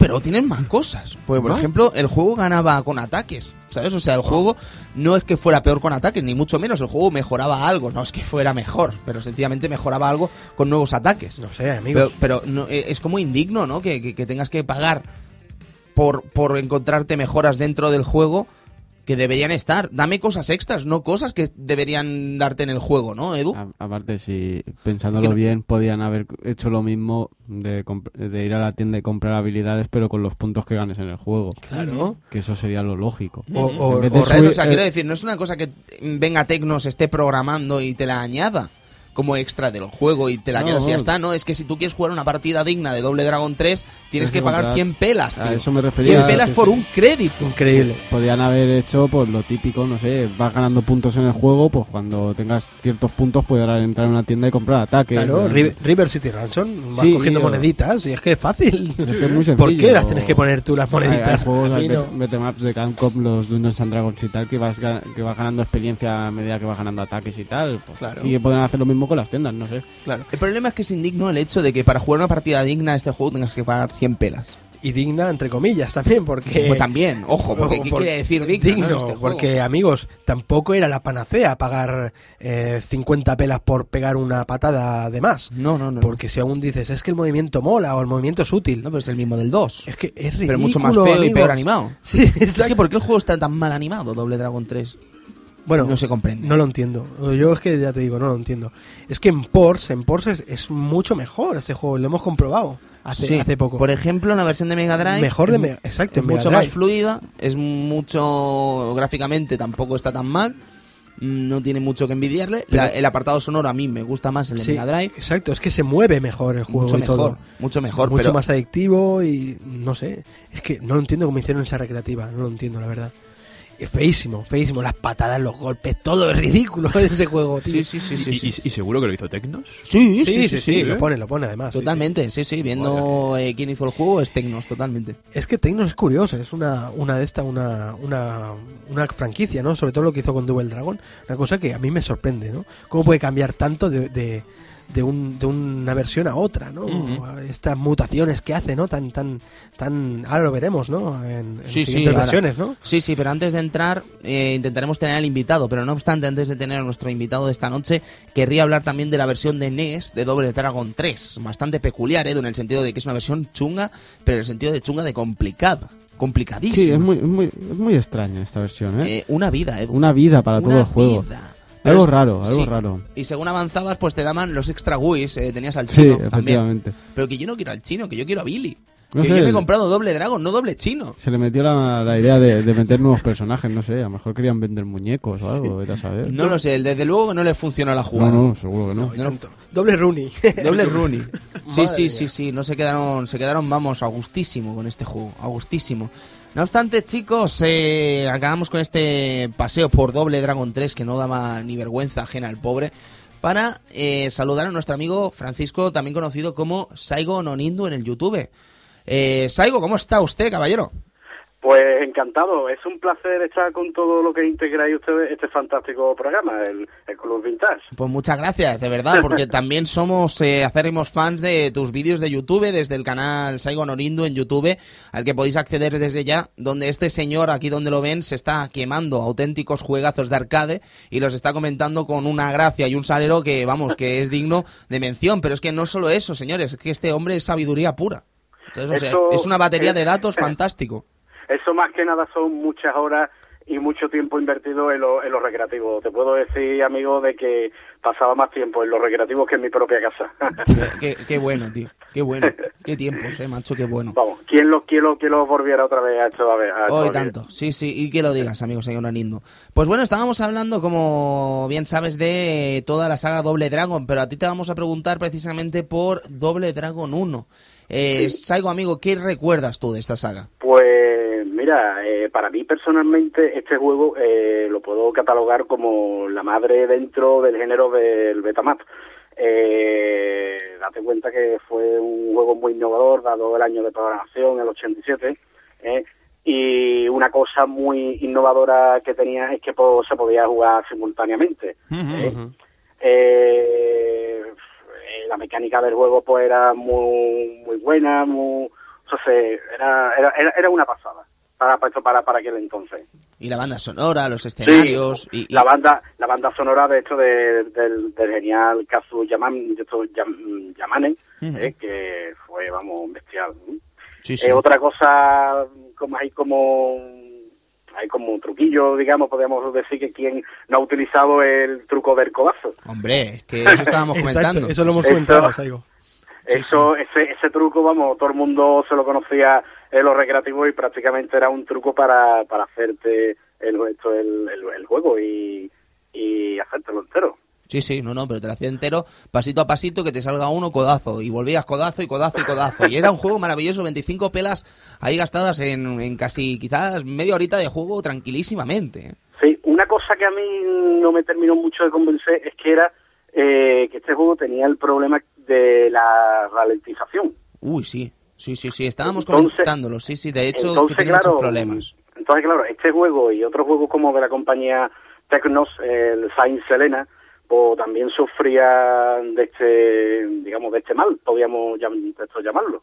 Pues el tema de lo que es la ralentización, pero vamos, por lo demás, el juego chapó, era extremadamente delicioso, eh, mm, dado el año de programación del juego y, y yo recuerdo, vamos, de chico que tenía en, aquel entonces 13 años y recuerdo cuando venía el técnico con la placa llama debajo de, de esto de, de esto del brazo y ponía eh, el juego y todo el mundo ahí pendiente a, a- a la máquina de qué juego salía.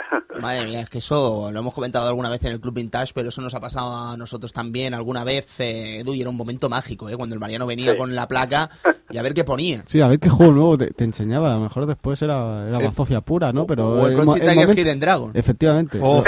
Pero, pero el momento Me- mágico de saber qué juego va a poner es increíble. Y O su efusividad al poner Capitán Comando también. También, perdona, también. sí, sigo. Adelante, perdona.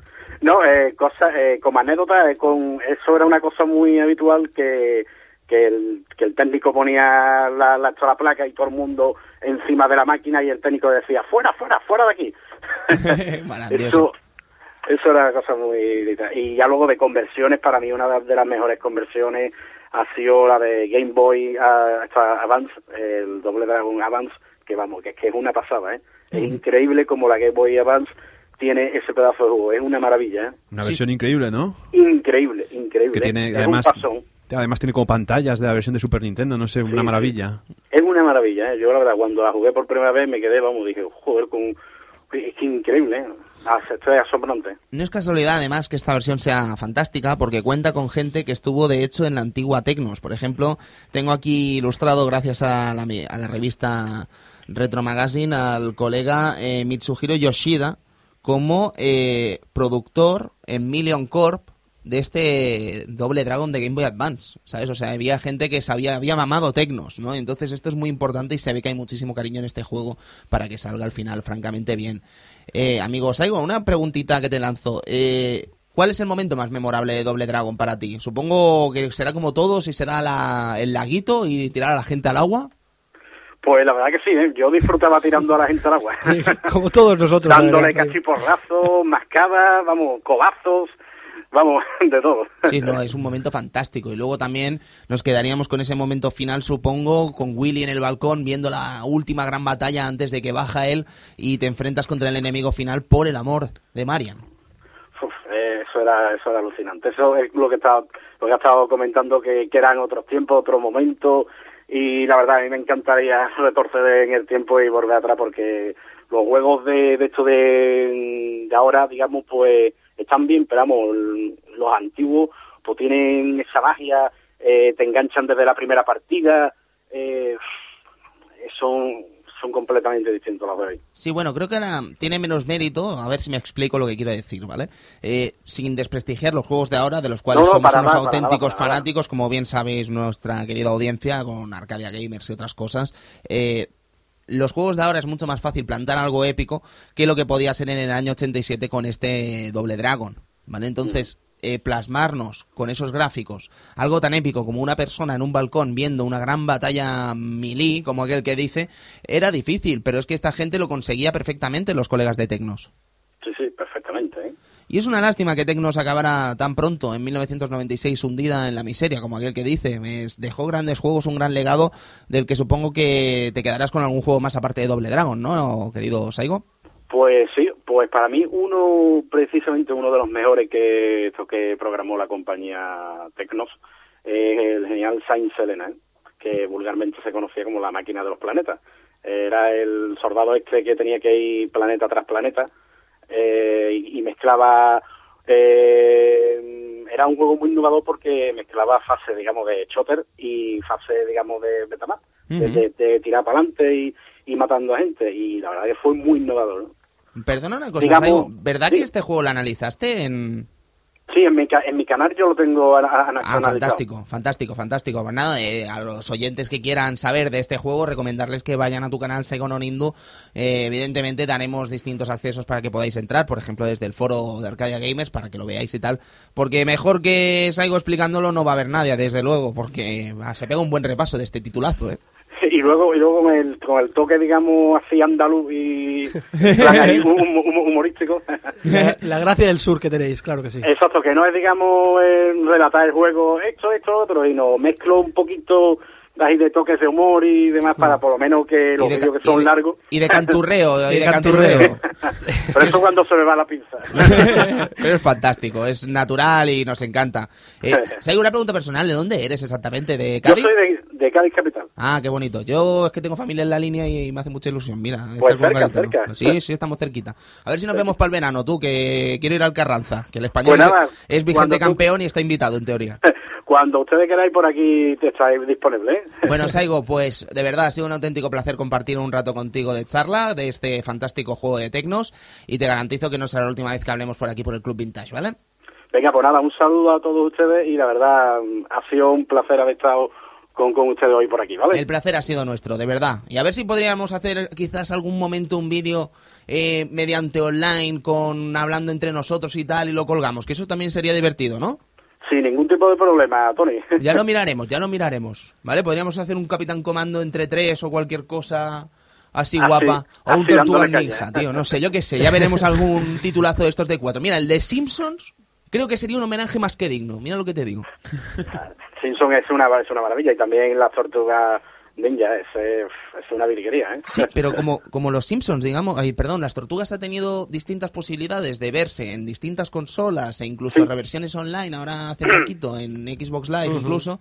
Lo que más me sorprende del, del, del de Simpsons es que siendo un juego tan maravilloso, porque sí, es un una- juego, es una pasada, ¿eh? es un beat'em up de Konami maravilloso, es un auténtico y genuino olvidado. Sí, no está en ningún, en un- ningún sistema. En Eso, ninguno. eso una, es una cosa que suele pasar, que ciertos titulazos, ¿eh? por ejemplo, como de Konami, pasan pasaron muchas veces desapercibidos y muchas veces yo me he ponido a comerme el coco y digo, hostia, si este juego es una maravilla, está es, es plenamente hecho, como que ha, pasado completamente desapercibido, la Sí, verdad. ¿eh? pero resulta aún más peculiar, amigo Saigo, que viniendo de una franquicia tan importante como es The Simpsons, de la cual precisamente en cuanto a materia videojueguil nunca ha gozado de un gran título, como aquel que dice, y creo que no hay ningún juego bueno de los Simpsons, creo, o muy poca cosa buena de Hay los poco que Simpsons, se, que se libraron.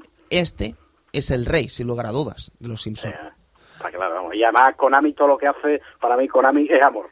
Sí, no, no, desde luego, y más en esa época. Pues bueno, Pues amigo, amigo Saigo, de verdad, un auténtico placer y esperamos tenerte en breve por aquí otra vez, ¿vale?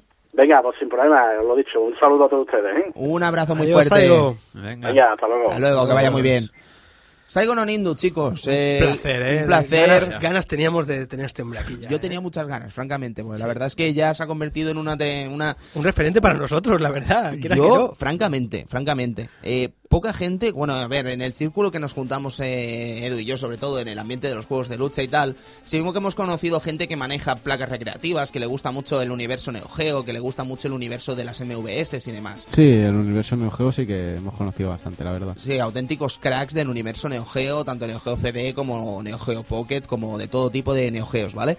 Entonces lo que más me sorprende del amigo Señor Nindo es que valore cosas que nosotros valoramos mucho, ¿no? Por ejemplo, esa versión de X68000 del Street Fighter 2. Efectivamente. Eh, hace un análisis realmente espléndido, enseñando la caja, enseñando todo tipo de cosas que venían del juego y la verdad es que ese fue el primer vídeo que vi y me sorprendió mucho, ya no solo por la gracia de Saigo a la hora de, escri- de explicarlo, sino a la hora de, de- de que sea realmente útil para la persona que quiera aprender sobre un juego que quizás no tuvimos el gusto de poder ver en nuestras tierras, como es el caso de ese Street Fighter. Eh, acabando con el tema de Saigo, de verdad recomendaros que os paséis por su canal. Estamos hablando de una persona que ha hecho más de 120 vídeos, si no me equivoco. llevaba, ya, no sé si lleva los 150 ya, comentando juegos arcade, pasándoselos del tirón y con una maestría tremenda y un arte a la hora de hablarlos realmente fantástica, de verdad. Totalmente recomendado. Chicos, eh, bache en el camino, porque Doble Dragon 3 fue un bache, pero es que el bache que viene ahora es realmente increíble. Estamos hablando de Doble Dragon 5. Y diréis, ¿cómo que 5? ¿Dónde está Doble Dragon 4? Es- Eso me recuerda un poco a, a- al Larry, ¿no? Lar. Sí, ¿por qué? Porque no, no está el 4. Ah, amigo, ¿no hay, no hay 4 No de hay Larry? 4, no. Qué es- curioso. Fue la coña. Pasaron del 3 al 5. si Pero no ellos lo hicieron en coña, ¿no? Sí, Aquí gente- exactamente no se sabe qué pasó. ¿Por qué Trade West saltó directamente al 5? Después tendremos nuestra propia teoría, ¿verdad, amigo Edu? Sí, bueno, y también está la teoría de que a los japoneses no les gusta mucho tener el número 4 con, por referencia.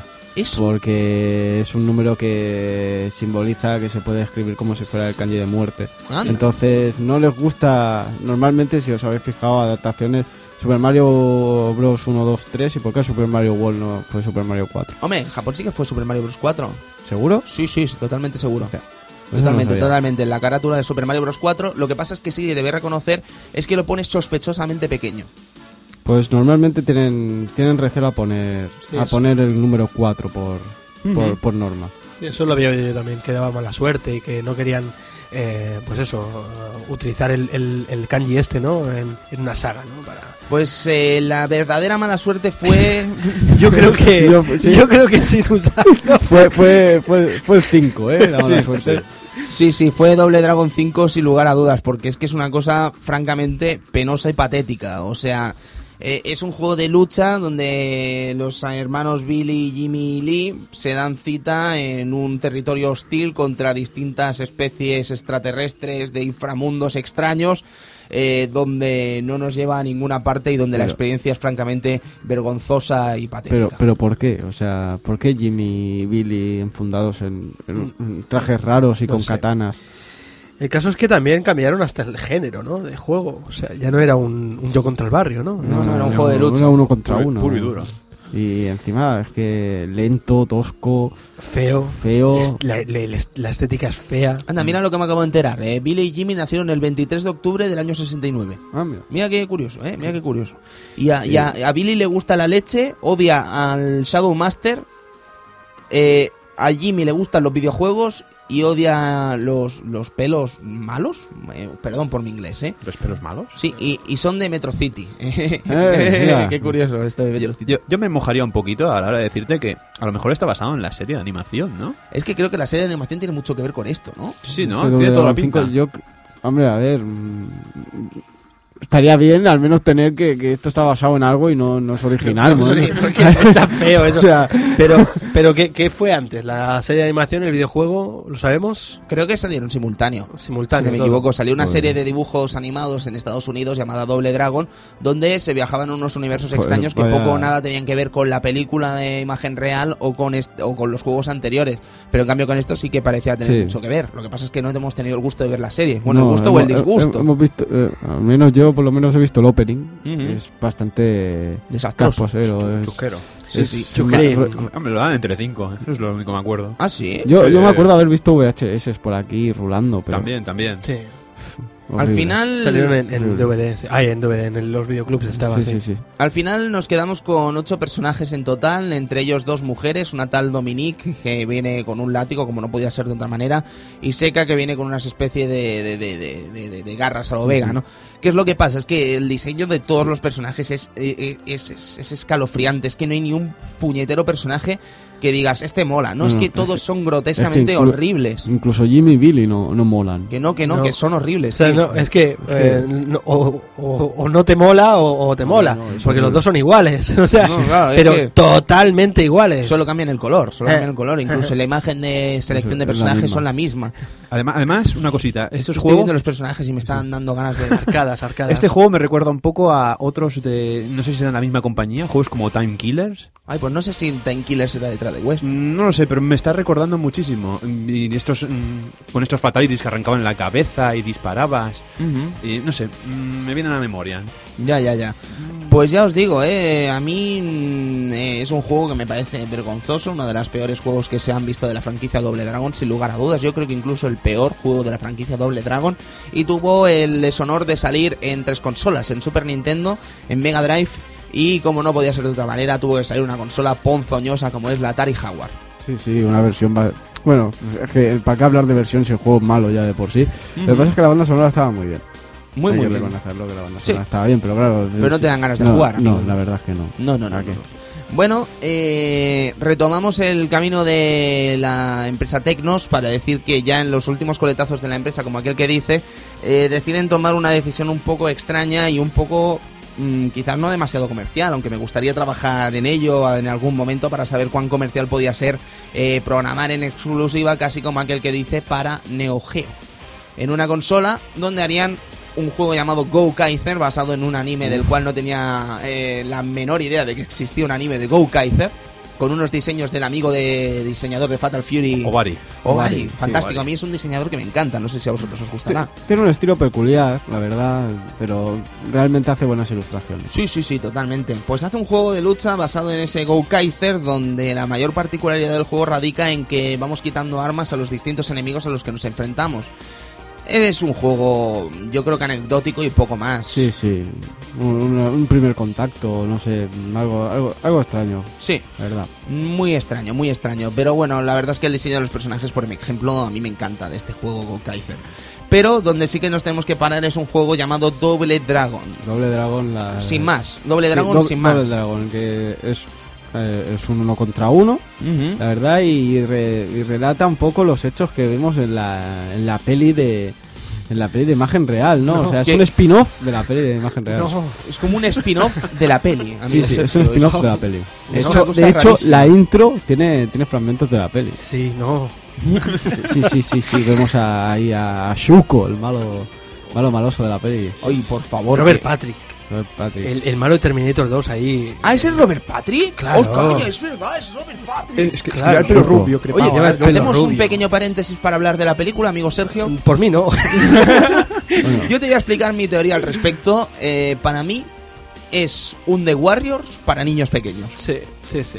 Con lo que conlleve ello, ¿eh? No quiero decir que sea mejor o peor, solo quiero decir que es un The Warriors para niños pequeños. Eh, me parece una película francamente hasta cierto punto aburrida, eh, sin ton ni son en muchos casos, con unos personajes que dan Ridículos. ridículos. eh, Ridículos, tío, o sea, muy malo. y que cuando la vi de pequeño me gustó mucho más que cuando la he visto ahora hace relativamente poco tiempo. Ahora medio añito la vi en casa de mi señora y la verdad es que no la recordaba así.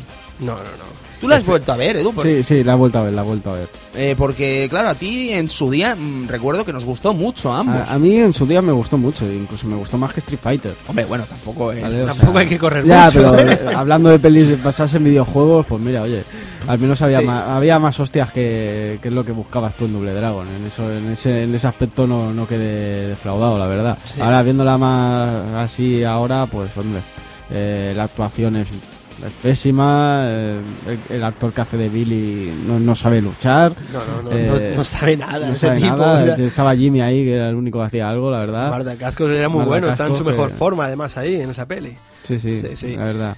Eh, yo qué sé, la verdad es que la peli que, que- que no Tampoco podemos decir, no puede- se puede decir nada bueno. esa No. peli, Un ambiente como apocalíptico. Sí, ¿no? Sí. no, una, una cosa que gustaba mucho en la época, que todo lo relacionado con Sí. videojuegos fuera apocalíptico y, y- y raro y, Y- y con llamas en los coches. es que no sé. Sí, yo, yo me- yo me me acuerdo un poco también de ese personaje que era como era el abobo, pero eran feo.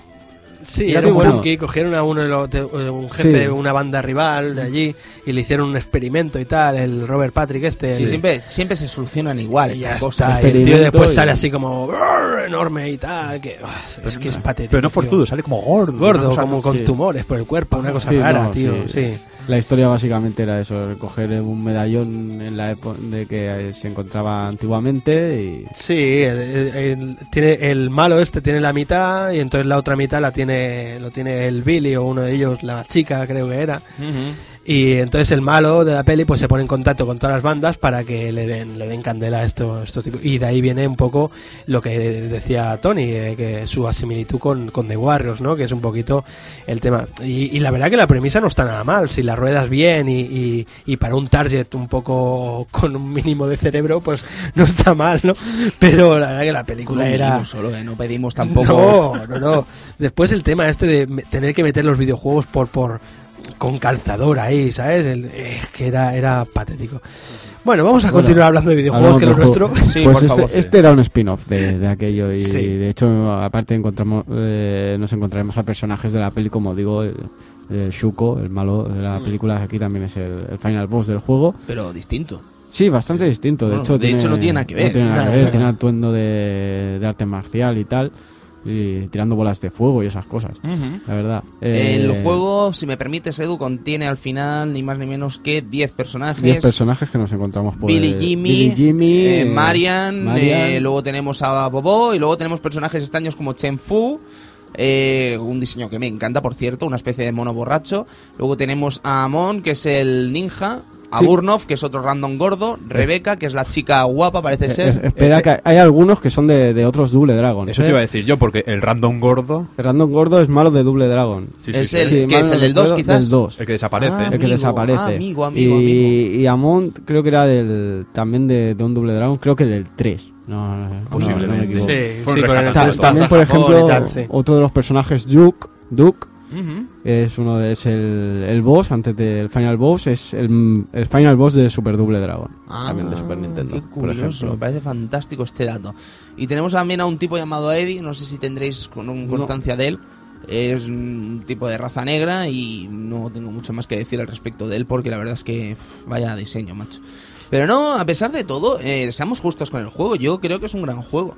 Me parece un juego de lucha bastante El, divertido. el además. juego, el juego es increíble y tuvo mucho éxito. ¿eh? En Sudamérica, En Sudamérica creo que se, tuvo jugó, bastante se éxito. se eh. jugó mucho, de hecho, eh, ya, ya habla- hablaremos después de, de Reach of Dragon, ¿no? que es su hipotética segunda parte, Ujú. eh, está eh, programado, diseñado por, por gente mexicana y tal. Ujú. O sea, el juego tuvo cierta repercusión y es un juego bastante, pues yo creo que es un juego muy completo, lo que pasa es que en la época que salió competir a arcade era difícil, más en juegos de lucha, más y teniendo en cuenta que en la misma placa teníamos, en ese mismo año teníamos, eh, salía Real Bout Fatal Fury, salía Samurai Shodown 3, KOF 95, son rivales de... Claro. De, de categoría, De claro. categoría, y el eh. juego, siendo un buen juego, no creo que pudiera competir tampoco con estos grandes Pero- títulos. Sí, sí, pero la verdad es un, un detalle que aquí un poco... Porque ahora viendo este Golden Axe, ah, este, perdona, este Double Dragon, me he acordado del Golden Axe de Duel, también un juego de todos contra el barrio y de pronto nos pegamos de hostias Sí, todos. sí, pero con un diseño muy guapo, ¿eh? El Golden Axe de Dio. También, también. Muy pero, guapo, Sí, ¿eh? sí. pero era como el intentar que los personajes estos que luchaban en el barrio Ujú. volvieran en forma de uno contra uno solo por una moda. Sí, sí, sí, sí, con una moda curiosa, de hecho, tienes mucha razón en ese aspecto. Pero ya os digo, eh, me sorprende de este juego que se recuerde tan poquito. ¿Sabes? Porque tiene cosas bastante interesantes. Por ejemplo, la barra de, de, de- de Super eh, es eh, más rápida si tienes menos vida. Es decir, se llena más rápido si tienes menos vida. Es una manera de...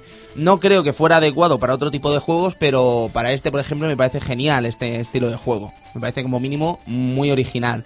Luego tenemos detalles en el escenario realmente dignos de destacar, como cosas que se rompen, eh, en, por ejemplo, la pantalla de Abobo, si no me equivoco, que es ese subterráneo, eh, si das en cierto punto del escenario cae el metro eh, desde el cielo.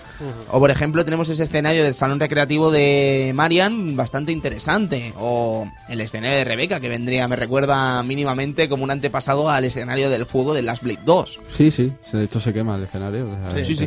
Vale, evidentemente el de Last Blade 2 es infinitamente Hombre, más espectacular, pero también tiene 5 años de más. Efectivamente.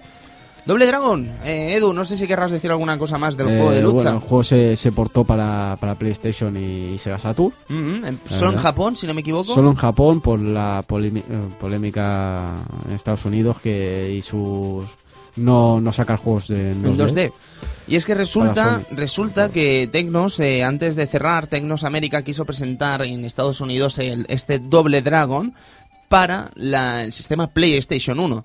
Seguro que recordaréis que alguna vez hemos comentado en este programa en el Club Vintage que Estados Unidos, eh, perdón, que Sony Computer Entertainment América tenía mucho reparo a la hora de sacar juegos 2D en su territorio. ¿Vale? Y se alegaba a estos juegos 2D que no podían salir en su territorio puesto que no daban el total y absoluto rendimiento que merecía PlayStation.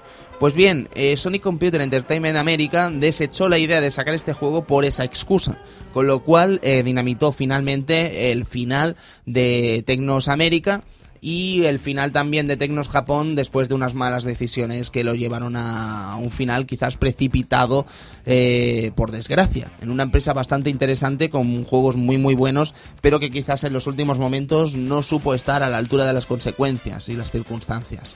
No sé qué pensarás amigo Edu Eh, es una pena, la verdad, y de hecho Sony hasta hace poco eh, no permite no permitía sacar juegos. Depende de qué juegos en 2D, ¿no? O sea, es algo bastante bastante bestia. Sí, luego que viniera depende quién y le sacara los juegos 2D, claro, porque a Capcom no le vas a discutir que saque un Street Fighter en PlayStation y más cuando saben que va a vender.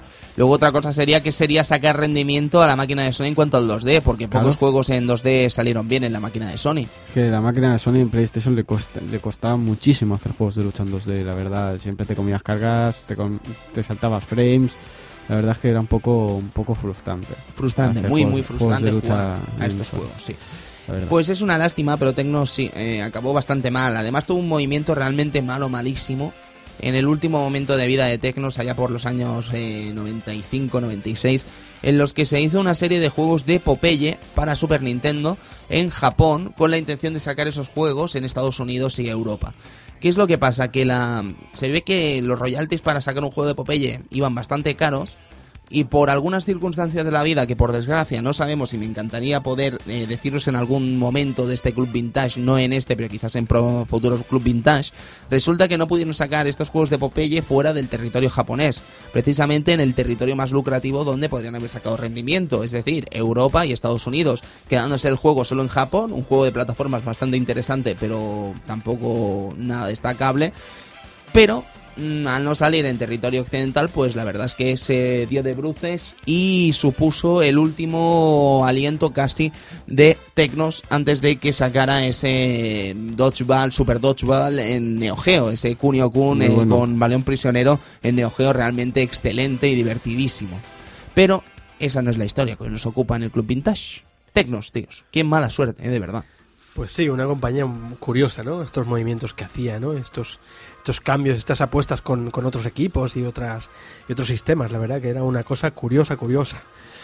Eh, no murió el totalmente Tecnos, puesto que se fundó a los años una empresa llamada Million Corp que sacaría en Game Boy Advance el que hemos nombrado ese remake de Doble Dragon. Pues la verdad es que sí, este remake de Double Dragon, aparte de otros juegos, otros remakes como el de River City Ramson y un Dodgeball para Game Boy Advance y algo más que tendría que haber sacado y no sé. Bueno, pero digamos que la verdad es que lo hicieron bien, a lo grande. Este remake de Double Dragon, increíble. Mm, entre otras cosas, teníamos que los gráficos eran muy parecidos a los de Super Nintendo, pero manteniendo el espíritu del original. También teníamos mm, la mejora, siempre yo siempre estoy llamado mejora de se puede correr. Eh, es que es una mejora. Es que al juego le sentaba muy bien el poder correr. A este juego en especial, nada de cabezazos, nada de adelante, adelante, cabezazos, no. Aquí el cabezazo se hace de otra manera. Y eso está muy bien también, porque También. da el hecho de que no habrán equivocaciones en los controles, porque si algo supuso el juego a veces, muchas veces fue esos errores en el control que suponían al final el, el correr. Sí, sí, sí que es verdad, sí, aquellos golpes que te comías simplemente por dar un cabezazo.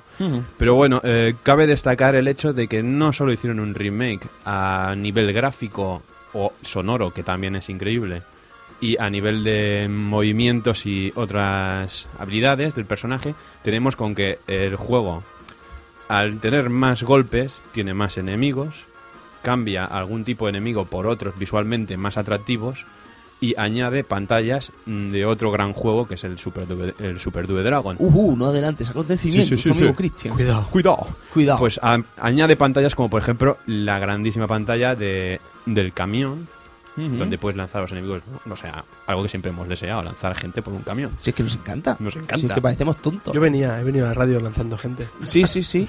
Y yo ahora mismo, cuando acabe el programa, pienso lanzar a Edu por la ventana. De hecho, No, te Edu voy a lanzar hombre. yo. O sea, Bueno, eso lo veremos ahora. sí, no, haré que te estrelles. Edu, eh, el espíritu de Doble Dragon siguió vivo, evidentemente, con otro juego bastante peculiar llamado Rage of the Dragons Re- con mucha polémica. Efectivamente, Rage of the Dragon, un juego hecho por Evoga, una, una compañía mexicana, y por No Sé Factory, que era, entre otras, creadoras de, de Sengoku 3 y, y había colaborado en algún juego más, como en Metal Slack, haciendo la banda sonora, o, o Power Instinct Martial Melee.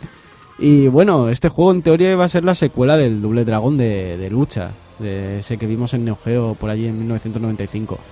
Pero, pero Evoga no pudo conseguir las licencias y entonces tuvieron que hacer ciertos retoques. De hecho, los nombres de los personajes fueron cambiados. Por ¿Cómo- ejemplo, los hermanos Lee pasaron a llamarse los hermanos Lewis. Billy y Jimmy. Lewis. ¿Pero son hermanos, Edu? Sí, Vaya por. Dios. Billy y Jimmy Lewis. Sí, y Abobó se y llamaba... Abobó se ya- cambió de, de Ab- nombre. Abobé, ¿no? O- no. Abubó. Abubó. Abubó. A Bonibí. Y de hecho dicen que, lo, que, que los strikers que, que saca Abubó, porque recordemos que este juego es un tag battle, o sea, dos contra Importante. dos y que podemos cambiarlos cuando nos dé la gana, pues eh, Abubó salía solo, y, pero tenía strikers. Y en este caso decían que, eh, que uno de los strikers estaba basado en, en Marian. Ujú. No sé hasta qué punto será cierto esto, pero mira. Hombre, sí que es cierto que cuando acabas con Abubó, eh, sale un personaje, salen dos chicas muy parecidas a, A Marian. a Marian. Una Pues- de ellas pues- es muy parecida a Marian, es Pues verdad. una de ellas dicen que es Marian. Ah, pues mira qué curioso. A mí, a mí lo que me gustaba de este juego era el Final Boss. El Final Boss, Johan. Johan Cruyff. Que, que, rochulón, ¿no? Es re chulón con, Con- el puñetazo ese. Con una no. mano en, en la espalda. No, no, no, el problema no es que sea rechulón ese malo, es que todos los personajes son rechulones. De hecho, el diseño de personajes de este juego es increíble. El diseño de personajes, eh, además, viene en un momento muy crítico de Neo Geo.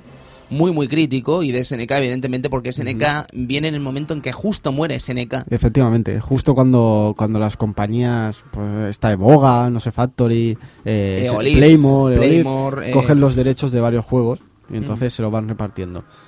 Y a partir de aquí, pues es el momento que, que Neo Geo en teoría volvería a salir. Y claro, Rage of the Dragons, además, Edu, yo recuerdo el momento en que sale al mercado, recuerdo Game Type también hablando de ello, y parece una especie de renacer de SNK, mm, sin estar SNK de por medio, evidentemente, pero es que los eh, diseños eh, invitaban al optimismo, a pensar sí. que quizás una nueva SNK sin SNK podían hacer, una nueva era dorada de juegos de lucha mm, con diseños increíbles como los que teníamos aquí, porque Sí, por no. ejemplo Pepe y Pupa, mm, vaya dos diseños. Sí, Pepe Pupa, también destaco a, a Oni o Cassandra, también son personajes muy buenos. Y Johan, como habéis dicho también, Johan, es increíble el diseño. El Pero brazo, tío, el este brazo. juego tuvo, Increíble. tuvo la mala suerte que la gente, nada más viendo el estilo gráfico y tal, ya lo empezaron a comparar con grandes como Garo Marcos de Wolvis o... Claro, eso mató mucho porque a la, a la hora de la verdad el juego es muy bueno, pero no llega a la categoría de esos. Claro, Y claro, la gente se llevó una pequeña decepción, pero no lo pongáis el listón tan alto. claro. Eh, es un juego muy, muy divertido Es de un juego muy divertido, tiene muchas cosas, es muy completo, la banda sonora es increíble, el diseño de personajes también, pero quizás eso, ¿no? Le mató un poco el, el hype. Y yo creo que a este juego dos entregas más y habría, habría sido increíble. Sí, sí. Además es un concepto de juego que no estábamos demasiado acostumbrados a ver en Neo Geo. No, Ese el sistema tag, yo creo que desde Savage Rain no lo habíamos visto. No, y encima curioso lo- los modos que tenías en modo tag, ¿no? Que podías hacer combinaciones entre los personajes y tal, la verdad. Y también tenía un sistema muy extraño, que era un sistema de chain, ¿vale? Que era pulsando los dos fuertes, como haciendo un golpe explosión en el KOF, Ujú. elevabas al personaje y entonces abajo salía un- Una una, secuencia de que tenías que botones. hacer, por ejemplo, A, A, B, C. Entonces Ujú. tú hacías eso con el personaje y hacías un juggle. Entonces a partir de ahí podías combinar varias cosas. Qué bueno.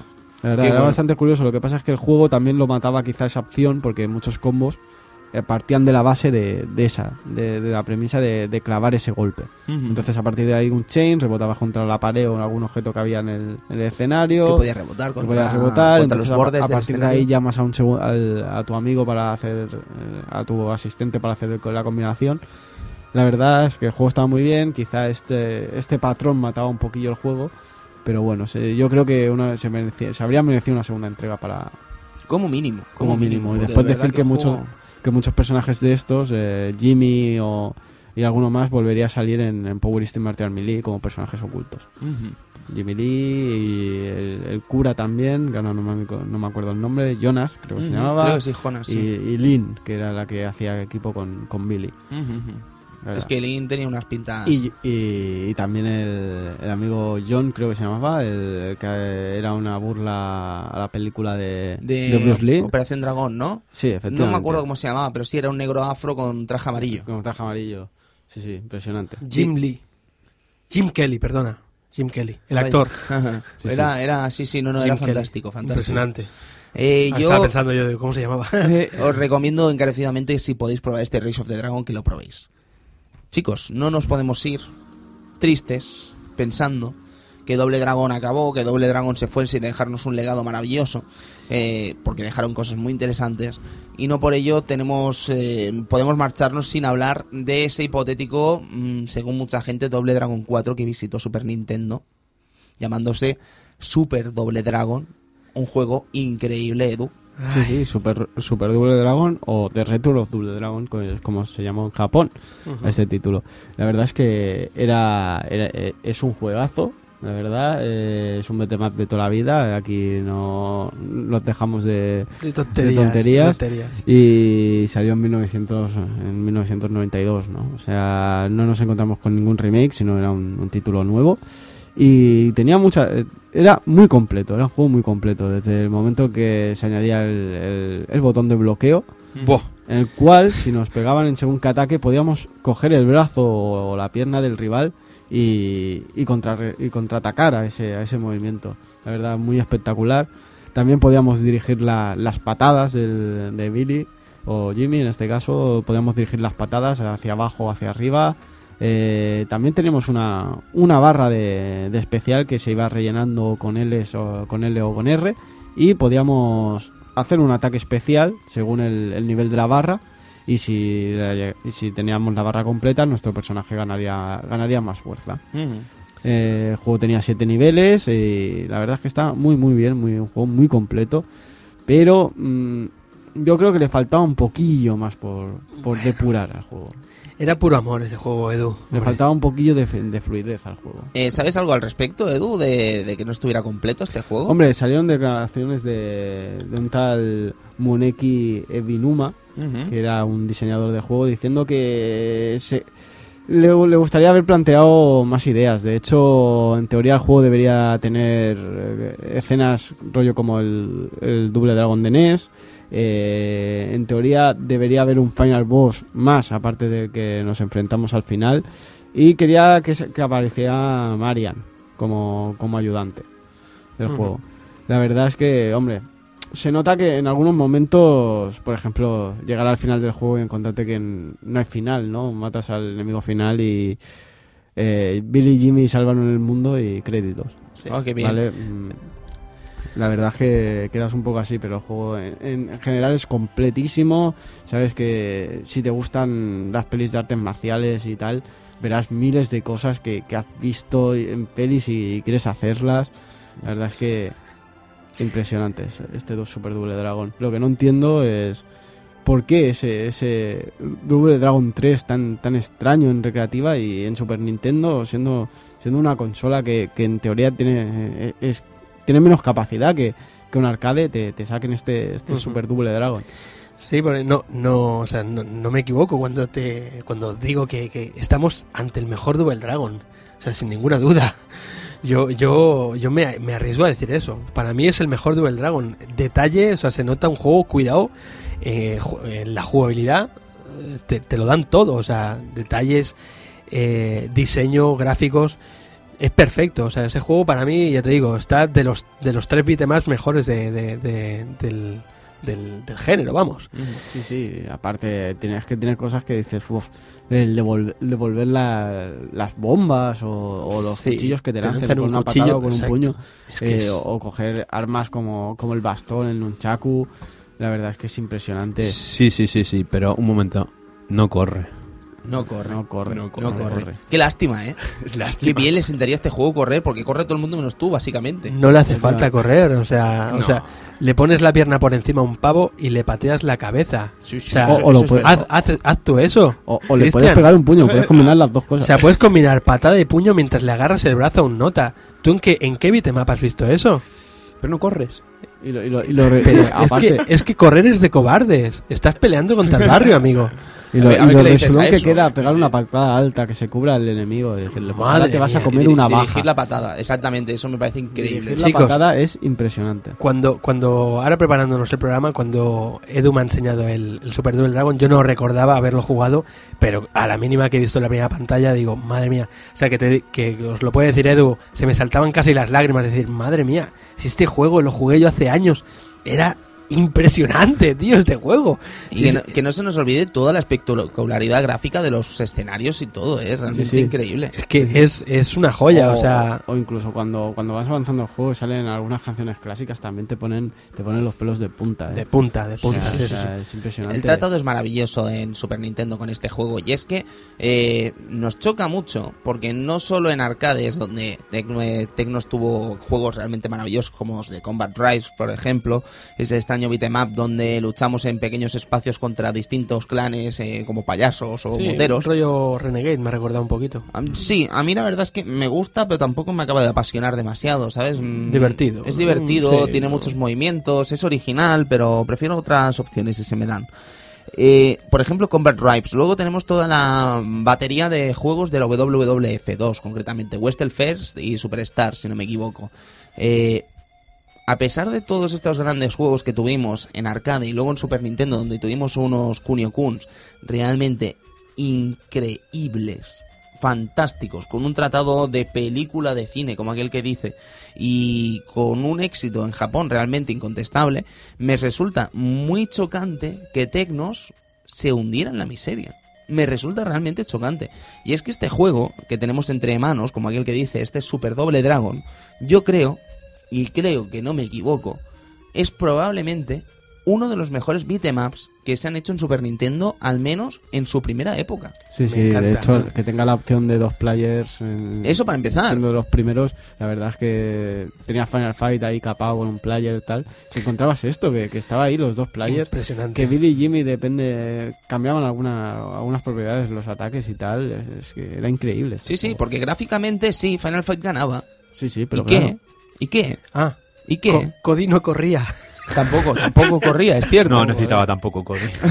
No, pero es verdad, ¿sabes lo que quiero decir? Que vale, que Final Fight era un espectáculo gráfico en Super Nintendo y es Sí. cierto, pero la jugabilidad depurada que te ofrecían los amigos de Tecnos en este Super Doble Dragon era incontestable. Era tremendamente incontestable. Era, Era un es juego auténtico lujo, un auténtico lujo. O sea, ya solo eso, hacerle la finta a un tipo, agarrarle el brazo por el, por, por el cuello y mientras lo agarras por el cuello ir pegándole patadas eh, a- al tipo que tienes detrás. O sea, es que es Sí, una sí, cosa que realmente te- espectacular. miles de opciones para hacer, es que era, era impresionante. No sé, chicos, si queréis decir alguna cosa más sobre Super Doble Dragon Bueno, o sobre la saga Doble Dragon. La, la versión japonesa es tiene bueno la- las dos versiones la versión japonesa y la europea y americana son son bastante diferentes entre sí bueno cambia el hecho de que las músicas están cambiadas en orden no sé por qué eh, que la versión japonesa puedes regular la, la, la dificultad y el y el número de continúes que quieres utilizar en el juego, cosa que en la versión europea no. Y algunos ataques quitaban más en la versión europea y, que, en la, que, en la, que en la japonesa. Es un espectáculo. y- Pero igualmente es un juegazo impresionante. manejo de armas, nunchakus, eh, palo. Si es que a los amantes de las artes marciales este juego debería estar en los, El entre los tres el mejores. manejo del palo es... Es soberbio, hombre, es soberbio eso. Eh, después también que decir que si no, no si, si rellenas la, la barra de, De LIR, sí, la barra sí, de, de potencia. de potencia, el tipo pues se pone en plan berserk, así como en modo Sí, invencible, ¿no? vida. Quitas más vida y no te entran los golpes y tal. El juego ya os animo a todos los oyentes que lo que le deis un tiento en el, en el sistema que podáis y tal, pero es un juego eh, brutal. A mí me ha encantado, la verdad. Está, bueno, ya te digo, yo los tres mejores, Street of Rage 2, Final Fight y este Super Duel Dragon. Hombre, yo decir un top 3 uf, me costaría Complicado, bastante. ¿eh? Lánzate, yo me lanzo. No, yo no me lanzaría, la verdad, pero no estaría Super Doble Dragón, ¿No? francamente. No. Oh. Estaría Alien vs Predator, seguramente. Estaría muy seguramente The Punisher. Y no sé si estaría Sengoku 3 o Capitán Comando. Es o- que hay mucho de, de este género, ¿eh? No lo sé. Me encanta, ¿eh? Super Doble Dragón. Pero es que, bueno, y Streets of Rage 2 también estaría entre esos tres. Pero Super Doble Yo Dragón. quizá Super Double me Dragon encanta, me encanta, lo, me lo pondría, lo pondría entre los tres mejores de los BTMAPs en versión consola. Eso sí. Porque en versión consola sí que no hemos visto mucho BTMAP Ah, ya puro, duro y, Ahora y sí. bueno, ¿eh? O sea, Sí, sí. Chicos, eh, Pues- se acaba Doble Dragon, se acaba esta, este repaso por la historia de Tecnos, que seguro que volverá, nos hemos dejado cosas en el tintero, porque Tecnos no solo vivió de Doble Dragon y tendremos tiempo de tratar otras grandes sagas como por ejemplo esta Kunio Kun, donde dejaron cosas realmente interesantes. Así que caballeros, eh, no sé si querrán añadir alguna cosa más a Doble Dragon. Pues no, la verdad que esto, animar a la gente que lo juegue, que es un juego curioso y, y- y recuerda mucho, muchos momentos de nuestra infancia, a gente así un poquito más crecidita.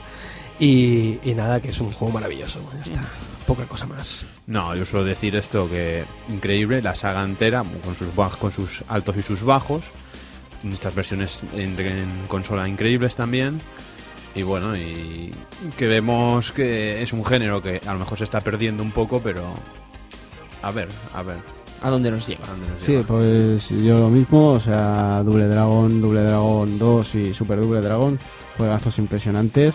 Eh, molaría volver a volver a verlos eh, de alguna manera, incluso ahora que están las las plataformas de descarga que, que intenten volver este tipo de beatemaps.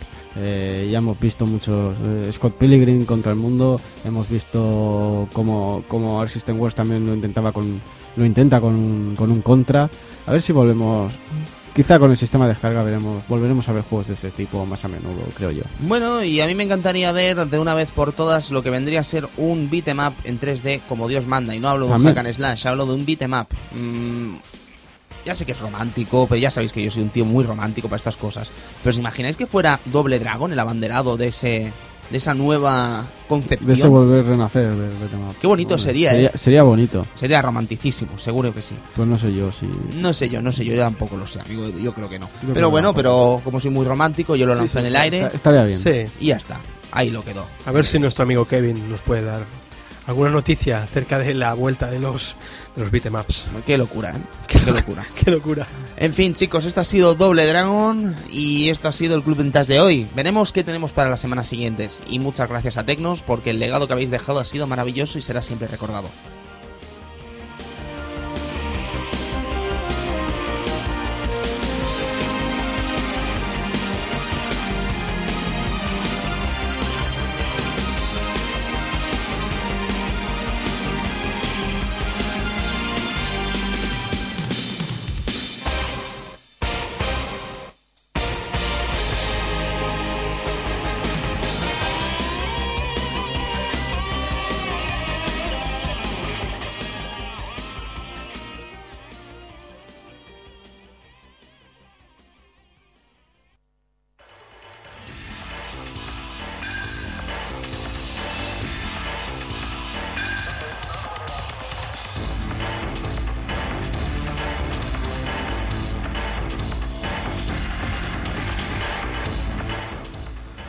Art Fighting, eh, Shin Nihon Kikaku y qué fucker queda decir Shin Nihon Kikaku, madre de Dios bendito. La verdad es que sí, ¿eh? Es que es fantástico, ¿eh? Porque tú puedes llamarlo SNK y quedar normal, pero tú puedes decir Shin Nihon Kikaku y madre mía, quedar Edu.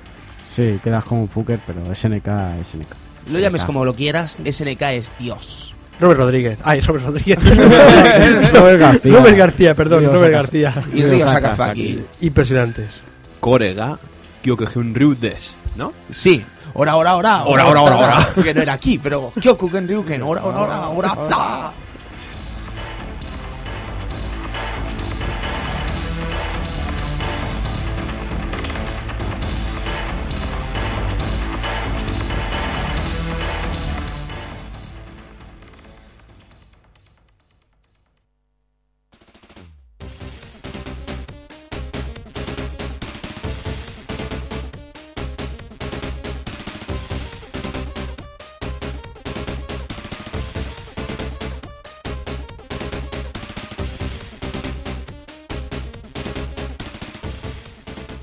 Contra de Hard Cops. Ese, ese título para, para Mega Drive que, que tan poco acostumbrado tenía Konami en sacar franquicias en Mega Drive. ¿eh? Pero la verdad es que las pocas que sacaban, eh, pocos juegos que sacaban eran increíbles, como este Contra o ese Castlevania Bloodlines, ¿verdad? Y esta banda sonora ahí con Michiru Yamane y, y su colaborador, que la verdad, un poco extraña, un poco extraña para, para ser como, como hace las composiciones Michiru Yamane, la verdad. Pero ahí está, Michiru Pero ahí Yamane. está, ¿eh?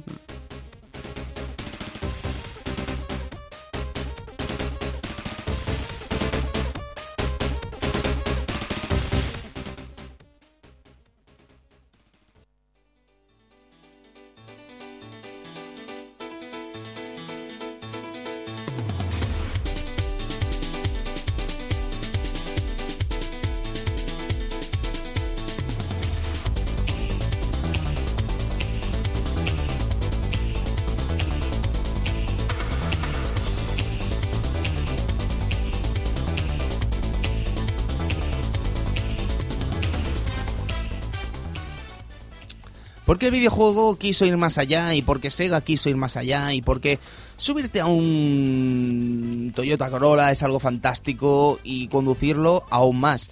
Y si es con una Sega Saturn, pues ya lo flipas. Y si es en arcade, aún más.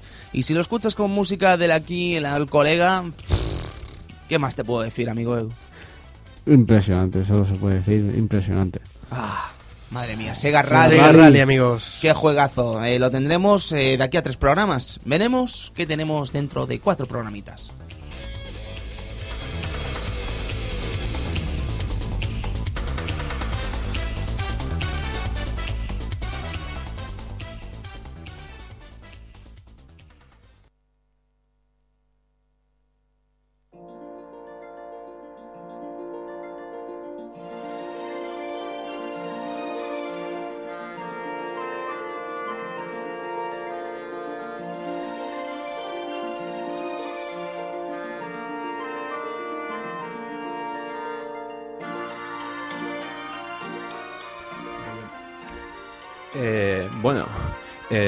La epopeya de Bobin Tedbor en busca de su madre, en busca de intentar arreglar el mundo, intentar arreglar el telar, el telar que mm, lleva el pasado, el presente y el futuro.